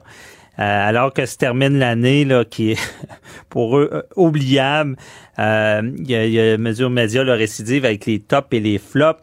on va essayer de déterminer ça avec elle. Quels sont, on va, je pense qu'on va commencer avec les flops. Bonjour Caroline Roy. Bonjour François David. Ça va bien? Ça va bien vous-même? Oui, ça va bien. J'aime le sujet. J'aime le sujet et, euh, vous, faites cette revue-là là, des tops et des flops. Exactement. Nous, à chaque semaine, on détermine un bon coup ou un mauvais coup médiatique. C'est publié à chaque semaine dans le Grenier Magazine, un, magazine mhm. spécialisé dans le monde des communications. Et puis donc, en, en cette fin d'année, on recense le meilleur des bons coups et des moins bons coups médiatiques. OK, je comprends. Est-ce que euh, on, fait le tour? On commence, à, je, comprends bien, on, commence avec les flops de 2020. Là. Exactement. Commençons avec les flops et on terminera avec le meilleur. ben, au premier rang, on, a mis We Charity. Euh, vous savez, cette organisation là, euh, charitable, deux jeunes hommes euh, qui voulaient changer le monde, améliorer notamment l'éducation à travers le monde, mais mm-hmm. leur défaut, c'est qu'ils sont en quelque sorte devenus trop amis avec le premier ministre Trudeau, sa mère, l'épouse de M. Trudeau, la famille de l'ex-ministre des Finances Bill Morneau. Bref, tout ça sentait le conflit d'intérêts à plein nez. Et c'est un organisme là, qui, a, qui, a, cru vraiment très vite, là, euh, ainsi que l'ego des deux frères, mais ils ont quitté le Canada sur fond de scandale en, cette année, en 2020. Ben, c'est ça. de transparence et euh, par, par euh, conflit d'intérêts avec le premier ministre Trudeau tout était beau pour eux, c'était une bonne, une bonne cause, mais ça je peux le comprendre, mais ils ont pas vu, c'est ça, en politique, euh, ça fonctionne pas comme ailleurs, le chumé chumé, ça marche pas. Effectivement, c'est un sujet que on, oublie vite, qui, avait fait beaucoup parler. Euh, Monsieur Trudeau a quand même survécu à, ce scandale. Effectivement, c'était totalement un flop prochain. Son ministre des Finances, lui, Bill Morneau. A ah, c'est vrai. c'est vrai, et lui n'a pas survécu. Oh, ouch. Exact. Ensuite, euh, le, prochain, là, c'est lui, lui a fait parler pas mal. Allez-y. Euh, ça, vos auditeurs vont s'en rappeler très bien. Safia Nolin et Marie-Pierre Morin, mhm. en plein cœur de l'été, donc une vague de dénonciation contre des comportements inappropriés euh, ça a déferlé sur Instagram notamment. Là. Puis il y a plusieurs artistes qui ont été visés. Bernard Adamus, Kevin Parent, Yann Perrault, Julien Lacroix, puis j'en passe. Mhm. Mais la véritable onde de choc, c'est vraiment venu de Safia Nolin quand elle a accusé Marie-Pierre Morin, animatrice vedette, de s'être livrée à du harcèlement sexuel à son endroit. Donc, du coup, le Marie-Pierre Morin a tout perdu. Là. Les, contrats avec les chaînes télé, euh, contrats avec Buick, Bon Look, euh, euh, lingerie blush, là, puis elle s'est excusée en quelque sorte, Marie-Pierre Morin, mais elle a quand même tout perdu ses contrats. Et Safia Nolin, elle, elle a été, elle, a eu une, il y a eu une espèce de ressac là-dedans. Safia Nolin, elle a été harcelée à son tour, elle a quitté Instagram. Bref, les deux femmes sortent blessées de cette situation. Leur réputation a été grandement écorchée dans cette histoire-là. Et euh, on voit quand même, par contre, que Marie-Pierre Morin commence à revenir. On a su qu'elle sera de la série La Faille 2 sur Club Illico. Donc, il y a un certain retour pour elle. Mais Safia Nolin se tient quand même tranquille sur les médias sociaux là, dans tout, après tout ça. Là. Donc, Safia Nolin a peut-être euh, euh, écopé aussi là, en ayant fait ça. Là. Exactement, exactement. Mauvaise gestion de crise dans les deux cas. Euh, je pense que Safia Nolin n'a pas vu venir l'espèce de ressac contre elle. Euh, Il y avait quelque chose de brutal aussi dans, dans, de, dans cette dénonciation-là sur les euh, sur les réseaux sociaux. Qu'est-ce qui est vrai, qu'est-ce qui est faux? C'est pas, pas à vous que je vais expliquer que ça se passe pas devant un tribunal. Là. On est sur les médias sociaux, puis là, tout est tout est euh, tout est révélé là, puis là, on sait plus trop qu'est-ce qui est euh, euh, qu'est-ce qui est faux, qu'est-ce qui est vrai. Alors, tu sais, tout ça a fait en sorte que ça l'a nuit aussi à Safia Nolin, même si c'est elle qui se disait victime. Non, c'est assez triste comme situation. puis je, encore une fois, j'aime, il y a peut-être des, il y a des comportements qui, qui, sont reprochables, mais que, que l'inchant soit lavé, euh, en public comme ça, ça fait mal. Puis là, de voir en plus que celle qui dénonce est aussi écorchée. Euh, puis dans notre société, de savoir que quelqu'un a une déclaration, parce que je veux dire, moi, c'est pas de savoir si c'est arrivé ou pas, là, mais c'est qu'il n'y a, aucune vérification. Puis dans l'espace d'une journée, euh, Marie-Pierre Morin avait tout perdu. Moi, c'est sûr que j'étais contre ça totalement. Là, et puis, il y a, imaginez, là, imaginez une personne publique qui, qui réussit à s'élever, puis en, quelques instants, euh, tout est détruit. Euh, oui, méchant, méchant flop. Euh, suivant. Musée des Beaux-Arts de Montréal. le Musée des Beaux-Arts, c'est pas les toiles qui ont été abîmées cette année, c'est plutôt leur réputation qui était pourtant ah, enviable. Mais deux clans se sont affrontés pendant plusieurs semaines, une bien trop longue période. Il y avait le clan de la directrice remerciée Nathalie Bondil versus le clan du président du CA, Michel Lachenelière. Et là, qui disait vrai? Là, on s'accusait par médias, euh, chacun avait ses défenseurs. Bref, ça a duré longtemps, puis ça a creusé un déficit de réputation au détriment de ce musée-là. Mhm. Euh, il y a, eu un, vent de changement là, cet automne avec l'arrivée d'un nouveau directeur, Stéphane Aquin mais n'en demeure pas moins qu'en 2021, le Musée des beaux-arts de Montréal devra continuer de regagner la confiance de ses nombreux publics et l'écoute des sensibilités de ces publics-là euh, sera très importante dans la relance du, euh, du musée. OK. Ben effectivement. Après ça, j'imagine quand on a un, un flop euh, médiatique, faut travailler à, avoir le, un top les années suivantes ou? E, Exactement. Il faut travailler à ce moment-là à, à avoir de la, couverture médiatique plus positive, là, ce qu'on appelle un gain de réputation au lieu d'un déficit de réputation. Et là, ça va être au fil finalement des, des expositions, euh, aller chercher euh, l'intérêt des médias pour d'autres choses que le mhm. scandale euh, et, et, les tiraillements au Musée des Beaux-Arts, mais plutôt orienter la couverture médiatique vers les expositions, l'avant-garde, l'innovation au Musée des Beaux-Arts. Oui, effectivement. Je le dis souvent, la meilleure méthode de se remettre d'un mauvais coup, c'est d'en faire un fichument bon par la suite, qu'on oublie l'autre. Euh, là, le, dernier flop, là, euh, et non le moins, ben, c'est toute la couverture médiatique Roson, Salvaire, Boisclair, euh, aussi Eric Lapointe. Comment vous avez vu ça, euh, cette couverture-là? là?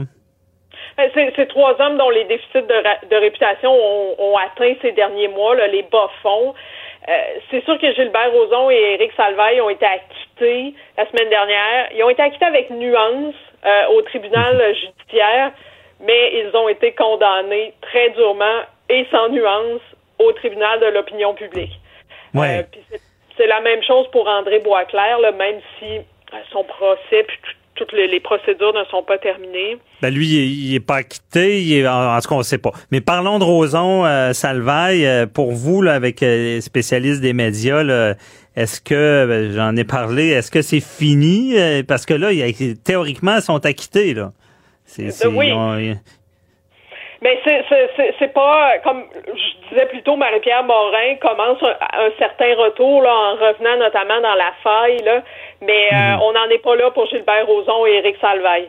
Euh, pour l'instant, là, ils ont été, je, le répète, là, condamnés au tribunal de l'opinion publique et c'est mhm. difficile de revenir dans le contexte actuel pour ces deux hommes-là. Euh, c'est plus difficile que Marie-Pierre Morin. Ils ont-tu des chances? Je veux savoir, ils ont-tu des chances? C'est dans, je veux pas rire de ça, mais c'est, comme, ils sont minces, hein, c'est ça.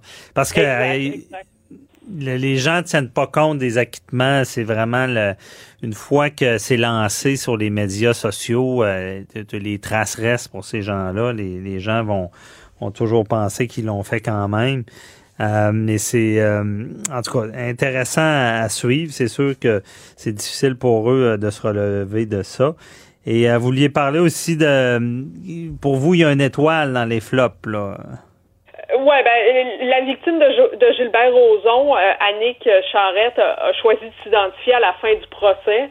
Puis elle a fait ça avec un, un, aplomb surprenant, puis elle est parvenue à transformer sa douleur en motivation euh, mhm. afin d'aider les victimes d'abus sexuels à dénoncer. Elle était une excellente communicatrice là-dedans, Annick Charrette. Elle a trouvé l'équilibre, l'équilibre entre les, les émotions et la clarté de ses messages. Et c'est pour ça que Gilbert Rozon va avoir de la misère à revenir, parce qu'elle est tout allée raconter, euh, on en aura mhm. ajouté une couche finalement.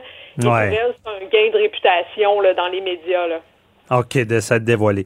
Et puis, on regarde, vous voyez comment c'est dans la vie, là, on a passé la majeure partie de l'entrevue à parler des flops. Mais là, parlons, euh, parlons des tops, là. Il faut en parler des bons coups aussi. C'est quoi votre premier? Euh, ces deux athlètes, là, Laurent Duvernay-Tardy puis euh, Kim Clavel, euh, c'est sûr que la perfection en 2020 s'appelle Laurent Duvernay-Tardy. Euh, il a gagné le Super Il nous énerve tellement qu'il est parfait. Euh, c'est ça.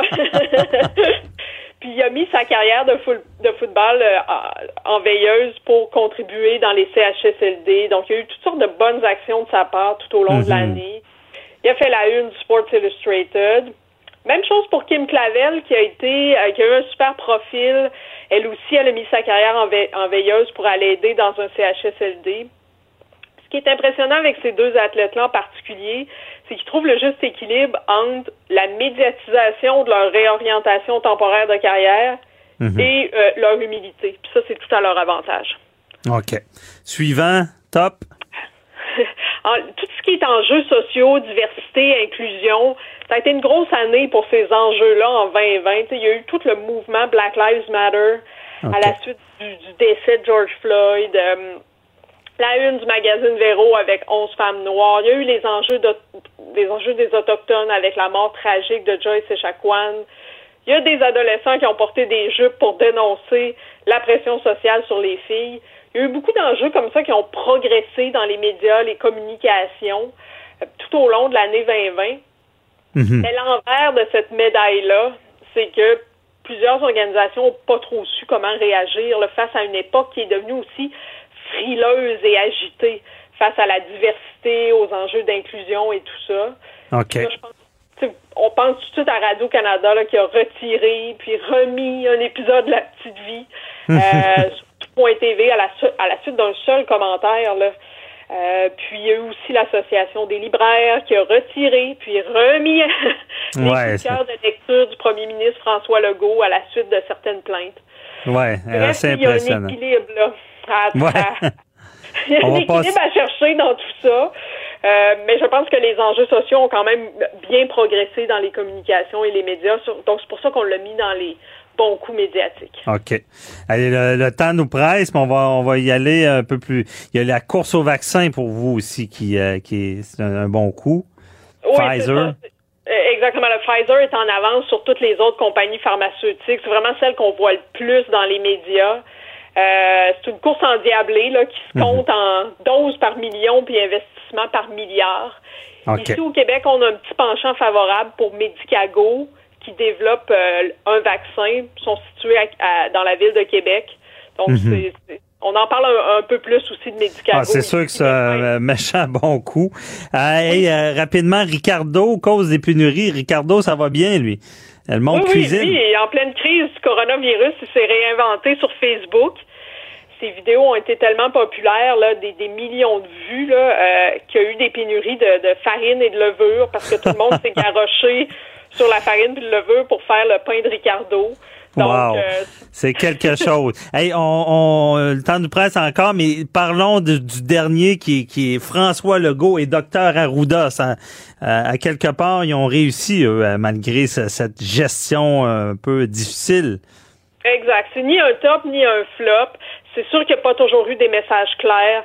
Euh, ça a été flou par moment, mais la situation évoluait à un rythme fou. Alors c'était difficile pour le, le trio de, de communication, le, le- le trio de la santé. C'était difficile de, de, de, de toujours Ouais. être euh, de toujours être clair. Ben moi, honnêtement, je leur donne un top parce que je voudrais pas être dans leur culotte. Puis les gens, mettez-vous à leur place. Gérer, c'est, inconnu. Si quelqu'un ils disent on construit l'avion à plein vol, c'est, c'est peut-être faible comme expression. Donc, il faut se rappeler de ça. Je trouve qu'ils s'en sortent bien.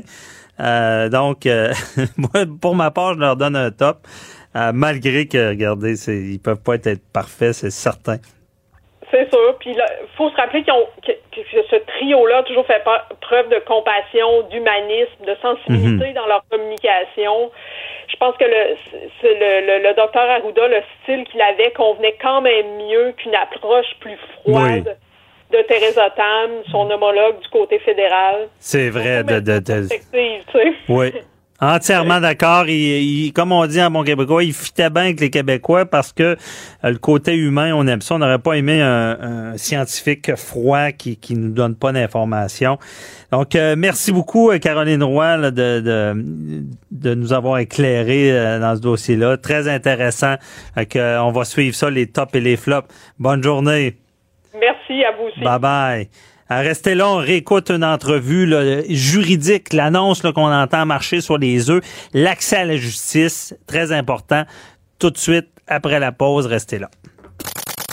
Avocat à la barre. Avec François-David Bernier. Avec François-David Bernier. Au Québec, on sait que l'accès à la justice, il y a des problèmes avec l'accès à la justice. On le sait, euh, que ce soit en civil, ça coûte cher. On a vu en criminel, en droit criminel, euh, il, y a, il, y a, eu des délais, il y a eu Jordan, donc euh, c'est pas pour l'accès, mais quand même, euh, de plus en plus se représentent seuls, des gens se représentent seuls devant les tribunaux. Et euh, la CAQ qui est entrée au pouvoir au, au début avec euh, comme ministre de la Justice euh, Sonia Lebel, avec qui j'avais eu un- une entrevue, qui, qui m'avait dit bon, qui travaillait fort à vouloir de- justement rendre accessible la justice, c'est très important. Et il y a le ministre Jolin Barrette euh, et son gouvernement qui va dans ce sens-là, euh, parce qu'il y a une, une nouvelle plateforme qui s'appelle euh, Jury QC. Et Jury QC, c'est de l'information juridique. Bon, il y a quand même 17,2 millions qui va être investi là-dedans. Euh, on, relate que justement beaucoup de gens se représentent seuls. Puis c'est vrai, je, l'avoue, je le dis, déjà d'être informé de nos droits, c'est un pas vers l'avant, parce que des fois, on n'est pas sûr qu'on a un recours, qu'il y a quelque chose à faire. Ça aide beaucoup. Et on en parle avec euh, Mathieu Lévesque, qui est adjoint parlementaire euh, au ministre de la Justice et député de Chapelot. Bonjour. Bonjour, merci beaucoup de m'accueillir. C'est vraiment euh, un plaisir d'être avec vous. Ben merci d'être là parce qu'on a beaucoup de questions. Euh, on veut savoir, bon, euh, beaucoup de gens vont dire qu'est-ce que ça va donner cette plateforme-là? Euh, quel outil c'est? Est-ce que c'est pratique? Ben, ben, d'abord, euh, peut-être un petit, une petite, euh, un petit euh, jeu de mots pour commencer. Oui. Juridique, c'est le nom de la plateforme, donc c'est juridique. OK. Puis on met QC pour Québec. Et donc, ça devient juridique. Donc, c'est vraiment Ah, c'est intéressant. bon. Et, et c'est une plateforme web. Vous avez fait une très bonne, très bonne int- introduction d'ailleurs. C'est une plateforme web qui vise justement à améliorer l'accès à la justice. Ça vise à accompagner euh, les, les citoyens. Donc, simplifier la vie dans des moments difficiles. On le sait, il y a personne qui est vraiment à l'abri euh, de, de se retrouver dans une situation qui va avoir besoin du système judiciaire ou d'aller dans les tribunaux, alors que juridique, qu'est-ce que ça va permettre de faire? C'est d'abord, effectivement, d'améliorer le système de justice, donc de façon à ce que ça fonctionne mieux, euh, que ce que les citoyens soient mieux informés aussi, mieux préparés, euh, mieux comprendre leurs droits dans plusieurs domaines euh, judiciaires. Évidemment, envisager des solutions qui s'offrent à eux pour régler différentes situations de la vie courante. On peut penser notamment en médiation familiale, dans des cas de divorce, de séparation, personne n'est à l'abri de ça. Euh, également, ça permet de mieux préparer, euh, de se préparer avant de rencontrer un professionnel. On a parlé justement de, de, de rencontres avec des avocats, des notaires, des choses comme ça. Ça nous permet de gagner du temps aussi. Parce que fois qu'on a la bonne information, qu'on connaît certains droits, certaines euh, euh, certaines pistes de solutions juridiques, ben à ce moment-là, lorsqu'on rencontre un professionnel, si on choisit évidemment cette, cette voie-là, ben ça nous permet de euh, de- d'être déjà là, bien orienté, puis ça, ça permet aussi de de- d'avoir une, une, une interaction là, de façon plus efficiente avec avec un professionnel. Donc gagner, qui dit gagner du temps, peut vouloir dire aussi gagner de l'argent évidemment sans, sans garantie tout ça. Mhm. Ça a aussi un objectif de rendre la justice euh, accessible, plus claire. On le sait, là, vous l'avez dit d'entrée de jeu. Souvent, la, la justice, c'est- pour pour euh, pour les gens, c'est ça peut être un peu du charabia.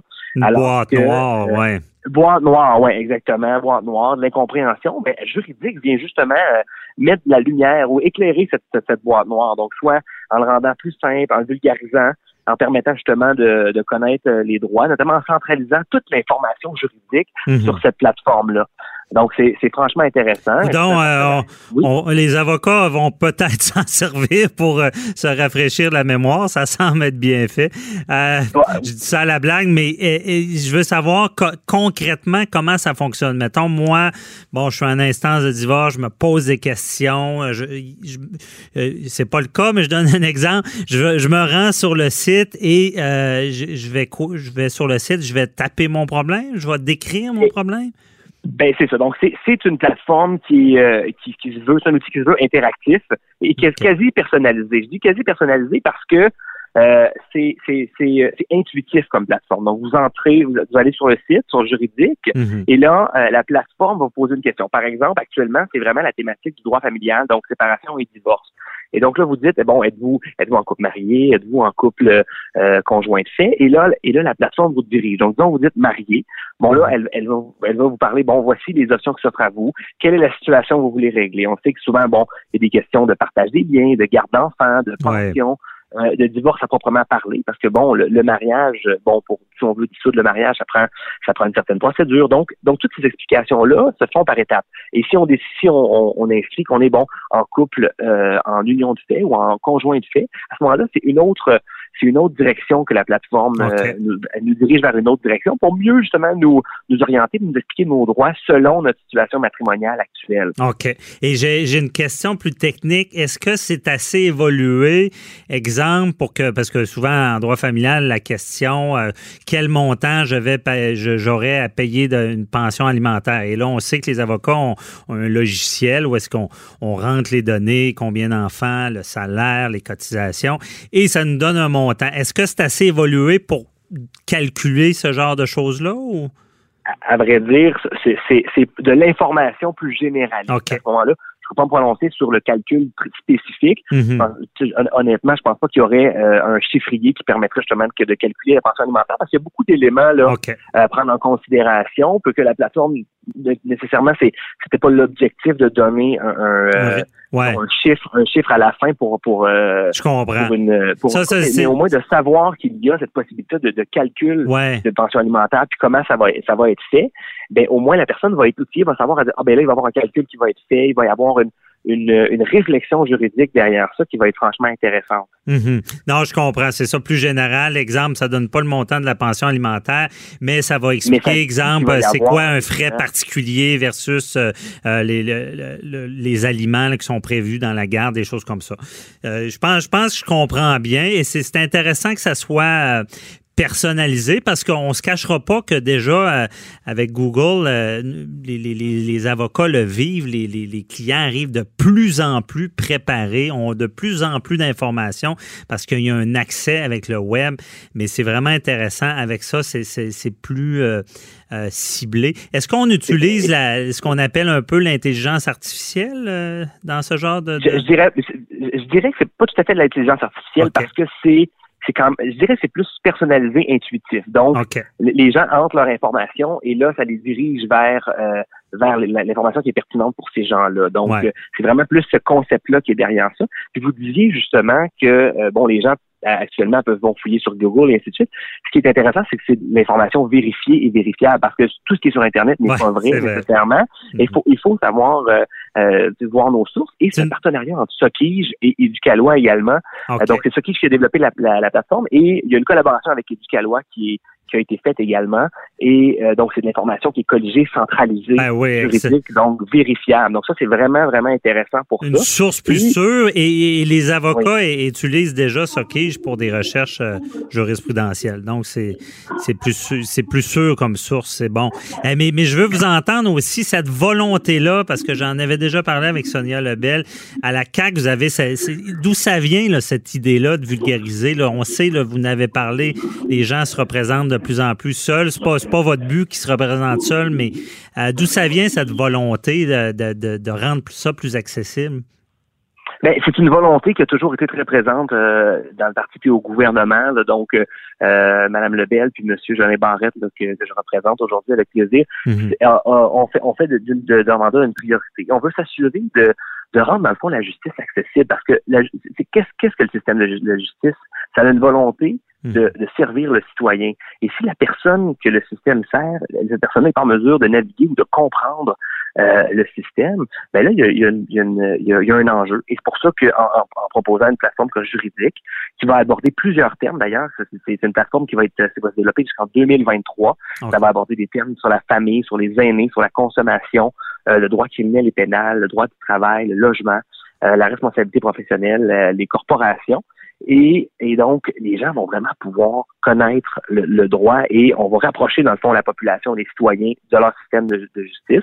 C'est un investissement de 17,2 millions. Mm-hmm. Et donc, c'est très, très, très intéressant. Puis ça va, justement, comme je le dis, ça rapproche les gens du système de justice, une meilleure compréhension. Puis ça permet de, euh, de mieux naviguer dans le système de justice. Personne n'est à l'abri de ça. Non. Euh, et il y a toujours des situations qui, qui affectent le quotidien, qui peuvent nous amener vers vers une instance judiciaire. Et, et justement cette plateforme-là va permettre euh, va permettre de, mieux outiller les citoyens.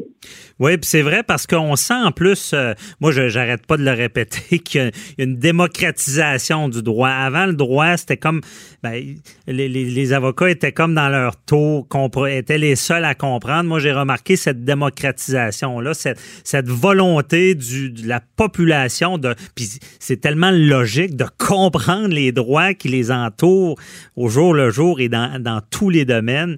Et euh, ça, ça, tombe à point comme, euh, comme plateforme.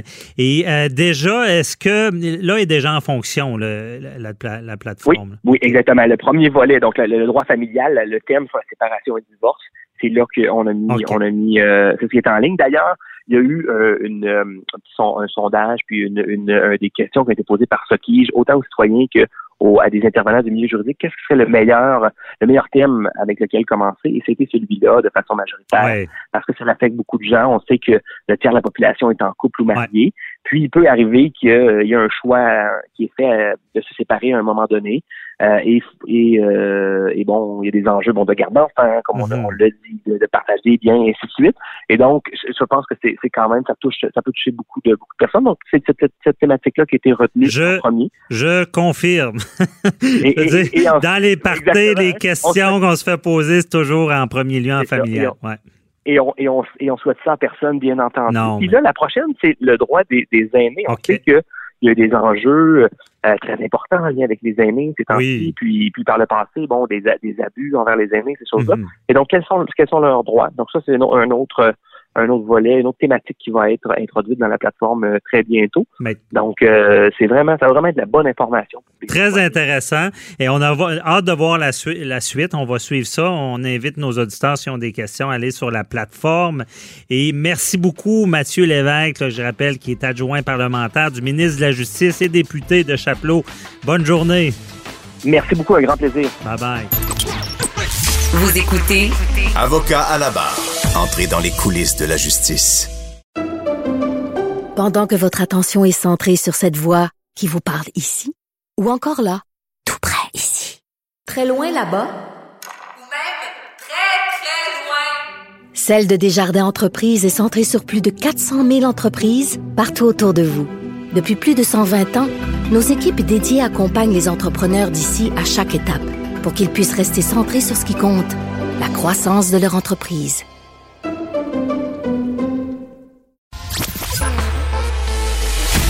Préparez vos questions. Cube Radio vous offre les services juridiques d'avocats sans frais d'honoraires. Appelez ou textez. 187 Cube Radio. Cube Radio. 1877 827 2346. Mais belle femme, je vais vous dire une chose et une seule. Ce n'est jamais normal d'avoir peur. Jamais. Et si pour quelque raison que ce soit, votre instinct sonne même la plus timide des alarmes, il vous faut l'écouter tout de suite. C'est votre plus fier allié. C'est Catherine Etier du regroupement euh, des maisons pour euh, les femmes victimes de violences conjugales qui a écrit ça. Euh, effectivement, on parle, on va parler dans l'entrevue de violences conjugales durant ce, ce confinement-là. Et là, Noël qui arrive, c'est important d'en parler. Et Catherine Etier est avec nous. Bonjour. Bonjour. Merci d'être avec nous. Euh, et donc, euh, euh, vous, vous êtes dans le regroupement des maisons pour femmes. Est-ce que la période des fêtes vous inquiète plus qu'à l'habitude? Oui, ben en fait, la, période des fêtes, c'est toujours une période qui est assez critique pour les femmes victimes de violences conjugales parce que euh, dans les années régulières, hors pandémie, c'est déjà une, une, période qui est stressante, où tout le monde est fatigué, mhm. où il y a de l'alcool impliqué aussi. Donc, il y a souvent des tensions familiales et des tensions au sein d'un foyer euh, qui est déjà violent. Là, euh, on le sait tous, on, on, vit tous beaucoup d'isolement en ce moment. On est tous un peu à divers degrés. Euh, on vit des moments de détresse, des moments plus difficiles. Ben, les femmes victimes de violences conjugales sont déjà isolées. Euh, en temps normal, elles le sont encore plus de leur tout petit réseau qu'elles pouvaient avoir euh, euh, hors pandémie, mhm. c'est-à-dire le bureau, le travail, les petits moments de, de répit, elles ne l'ont plus. Et c'est d'autant plus difficile pour elles de demander de l'aide parce qu'elles sont toujours en présence de leur agresseur, de leur bourreau. Donc, d'être confinées avec quelqu'un, ça rend vraiment la, la, tâche beaucoup plus difficile à une personne de, de, de s'en sortir et de demander de, de l'aide de sortir de ça. C'est pour ça qu'il y, y, a une sorte de mouvement qui avait été lancé justement parce qu'il y a beaucoup de visioconférences euh, et mm-hmm. il y avait des signes que ces femmes-là qui sont en présence de leur agresseur constamment pouvaient faire pour aviser la famille ou des amis. Euh, oui, ça, je suis pas, euh, je, je maîtrise pas tout à fait là ces signes-là, mais oui, évidemment. En fait, qu'on demande, ce qu'on demande, il y a beaucoup, beaucoup, puis ça, c'est très heureux. Il y a beaucoup de, de, de campagnes qui sont faites euh, mhm. dans les pharmacies. C'est possible aussi de demander euh, d'aller téléphoner pour pouvoir demander de l'aide à SOS ah, violence conjugale. Euh, mais c'est ça, en fait, ce qu'on ce qu'on essaie de, de demander, de, de, de, on essaie d'informer la population d'être surtout d'autant plus vigilante pendant la période des fêtes. Et là, ça c'est compliqué parce qu'on pourra pas se voir, mais mhm. c'est une c'est le, le, contexte est idéal pour appeler quelqu'un de qui on s'inquiète parce que c'est Noël. Donc, les doutes sont peut-être moins moins là. Le contrôle est peut-être moins là parce qu'il y a plus de va-et-bien, il, y a plus de courriers, il y a plus de peut-être de visioconférences. Fait que c'est vraiment un bon moment pour être vigilant, prendre des nouvelles, euh, écouter aussi et accueillir ce qu'on ce qu'on ce qu'on nous dit euh, sans jugement. Parce que c'est pas toujours facile non plus d'accueillir le témoignage d'une amie, d'une collègue de travail, d'une cousine, de quelqu'un qu'on aime puis qui souffre de violence. Des fois, on a envie de dire ben voyons, mais va-t'en de là, puis voyons donc, t'es encore avec cette personne C'est vraiment d'avoir une oreille attentive, euh, bienveillante puis sans jugement. Oui, c'est toujours plus facile quand on n'est pas dans, dans le bain, comme on dit. C'est un cercle vicieux euh, pour ces, ces femmes-là ou des, des, fois des hommes. Euh, et euh, qu'est-ce on dit souvent qu'en matière de violence conjugale, les, les, ce qui est dangereux, c'est cette forme d'escalade-là de violence qu'il faut mm-hmm. détecter rapidement. Est-ce que c'est un peu ça? Ben, en fait, c'est ce qu'on essaie de déboulonner aussi, c'est que la violence conjugale est souvent associée à la violence physique. Tu sais, on voit ça dans les films depuis longtemps. Les, les anciennes campagnes, je me souviens quand j'étais jeune, les campagnes contre la violence conjugale, c'était beaucoup des coups, des bleus, des choses spectaculaires. Mais la violence conjugale, c'est loin d'être juste de la violence physique. C'est aussi beaucoup et surtout de la violence psychologique, de la violence verbale, de la violence sexuelle et de la violence économique aussi. Il y a beaucoup de femmes qui n'ont tout simplement pas accès à un compte de banque, qui n'ont pas accès à leur propre mhm. revenu. Leur salaire, des fois, est versé directement dans le compte du, du conjoint. Euh, le, le, conjoint peut exercer toutes sortes de, de, de, de contrôle, sur la vie d'une femme pour la brimer de ses libertés. Fait que c'est, c'est, c'est vraiment euh, c'est d'autant plus difficile à, identifier et d'autant plus difficile quand on en est victime de le reconnaître, de se rendre compte qu'on en est victime, parce qu'il y a sûrement des femmes qui nous écoutent qui, qui commencent peut-être à le réaliser ou qui sont même pas au courant qu'elles sont dans une situation de violence conjugale. Puis c'est ça qu'on essaie euh, mm-hmm. qu'on essaie d'enseigner aux ben proches et aux femmes. Oui, effectivement, c'est sûr que c'est une situation qui est parfaite pour euh, des, des, des, des, gens qui sont contrôleurs qui peuvent être violents parce que on, euh, en temps normal, je pense qu'ils essaient de mettre la main mise sur leur leur, leur conjoint conjointe, de contrôler les, les mouvements, mais là c'est facile parce qu'on on prône le confinement. Ça doit pas être facile, mais Parlons de bon si, quelqu'un nous écoute disait moi je, je, ne suis plus capable je, je, suis dans cette situation là je vais pas mm-hmm. traverser l'enfer durant le temps des fêtes. Qu'est-ce c'est quoi qu'est-ce qu'elle fait? Faut qu'elle appelle la police? Faut qu'elle c'est quoi son, son, son premier geste? Il y a plusieurs ressources qui sont disponibles. D'abord euh, vous n'êtes vous n'êtes pas seul. Euh, il y a des ressources qui sont disponibles 24 heures sur 24 7 jours sur 7. Puis sachez que vous dérangerez jamais personne. Vous dérangerez mhm. pas les maisons d'hébergement, vous dérangerez pas les intervenants, même si c'est Noël, même si c'est au beau milieu de la nuit, soyez jamais gênés. Alors, euh, il y a euh, d'abord SOS violence conjugale, c'est le 1 800 363 9010 auquel vous pouvez appeler en tout temps.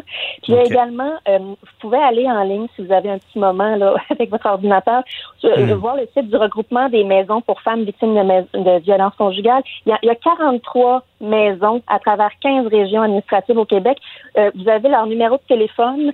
Euh, et, et, dans ces maisons-là, il y a des intervenantes qui sont là pour vous parler, pour vous comprendre, pour vous écouter en tout temps et jamais euh, en jugeant votre situation. Puis elle va être en mesure de vous éclairer sur ce que vous vivez, de peut-être mettre en lumière euh, que vous êtes dans une situation dangereuse, que vous vivez. Parce que des fois, on n'est pas capable de bien l'identifier. Ben, elles en ont vu d'autres, les intervenantes, elles vont être capables de vous aider. Et c'est la même chose aussi, je tiens à mentionner, pour les proches. Si jamais vous vous doutez ou vous avez, vous êtes inquiet pour quelqu'un et, et vous savez pas comment aborder la question parce que c'est pas facile à aborder euh, comme question. Ben, vous pouvez aussi appeler au regroupement euh, des maisons pour femmes victimes de violences et elles vont vous, vous aider euh, à approcher, mhm. à aborder le sujet là avec la personne dont vous vous inquiétez. Ah oui. Puis cette personne-là là, qui, qui, qui veut faire bouger, là, là, ce que j'ai compris, c'est la, la, meilleure façon de faire, euh, c'est que de d'aller à la pharmacie, même si c'est avec l'agresseur, d'entrer, à dire je vais aller chercher quelque chose. Et là, elle peut demander à, faire un téléphone. Puis j'imagine que c'est euh, si elle fait un téléphone, euh, elle peut partir de la pharmacie. Je ne sais pas si on, va la chercher ou et, elle n'a pas à s'inquiéter, elle va être hébergée là. Oui, euh, ça, là, sachez que malgré même la pandémie, ça, peut être quelque chose qui est inquiétant aussi, là, de quitter le foyer en étant en pandémie. Mhm. Si ça vous inquiète, inquiétez-vous pas, les maisons sont organisées pour gérer euh, la pandémie. On va vous accueillir, pandémie ou pas, ça, il n'y a pas de problème. Et puis, sachez aussi que oui, la pharmacie, c'est un, c'est un, c'est, c'est un bon endroit pour demander de l'aide également. Mais sachez aussi que vous n'avez pas besoin nécessairement d'être hébergé pour demander de l'aide, pour avoir les services, les consultations, soit par appel, soit en personne. Euh, vous n'avez pas besoin non plus d'avoir quitté votre conjoint violent parce que c'est pas facile de quitter un conjoint violent, ça se fait pas du jour au lendemain. Mm-hmm. Fait que vraiment, ne culpabilisez pas. Vous pouvez demander de l'aide, que vous restiez chez vous ou que vous demandiez d'être hébergé seul ou avec vos enfants. C'est ça, il faut comprendre qu'il y a différents niveaux aussi. Et des fois, euh, il y a des démarches qui peuvent même amener à, un traitement du, conjoint violent. On s'entend qu'il y en a qui, le font, qui, qui sentent souvent coupable, j'imagine que peut travailler à ça parce que la personne puisse avoir un suivi. En tout cas, c'est, c'était, je trouvais ça important d'en parler euh, à l'émission en cette période. Euh, donc, euh, merci beaucoup Catherine Thier, là, qui est la, marraine. c'est, un, c'est un plaisir. Là. Donc, bonne journée. Bye bye. Merci à vous aussi. Au revoir. C'est déjà tout pour aujourd'hui pour l'émission. Ça passe très vite. Donc, on vous rappelle, euh, si vous avez des questions euh, juridiques, le 187 Cube Radio sur notre Facebook, vous pouvez nous écrire. Et euh, nous, on va se retrouver demain pour d'autres sujets d'actualité. Euh, on va aussi, durant cette période des fêtes, avoir quelques petits sujets un petit peu plus relax, comme on dit, euh, donc et, traiter euh, de Noël. Puis aussi, ben, vous donner des conseils comment euh, fêter Noël. On, s'en vient avec ça cette semaine. Il y a Patrice Ouellette, notre chroniqueur de, gestion, qui va nous donner des conseils. comment passer un beau Noël en pandémie. Je remercie les, toute l'équipe. Achille à la mise en onde, Frédéric Moncol, Hugo Veilleux à la recherche, Mathieu Boulet. Nous, on se retrouve demain, même heure, même poste. Bye bye. Cube Radio.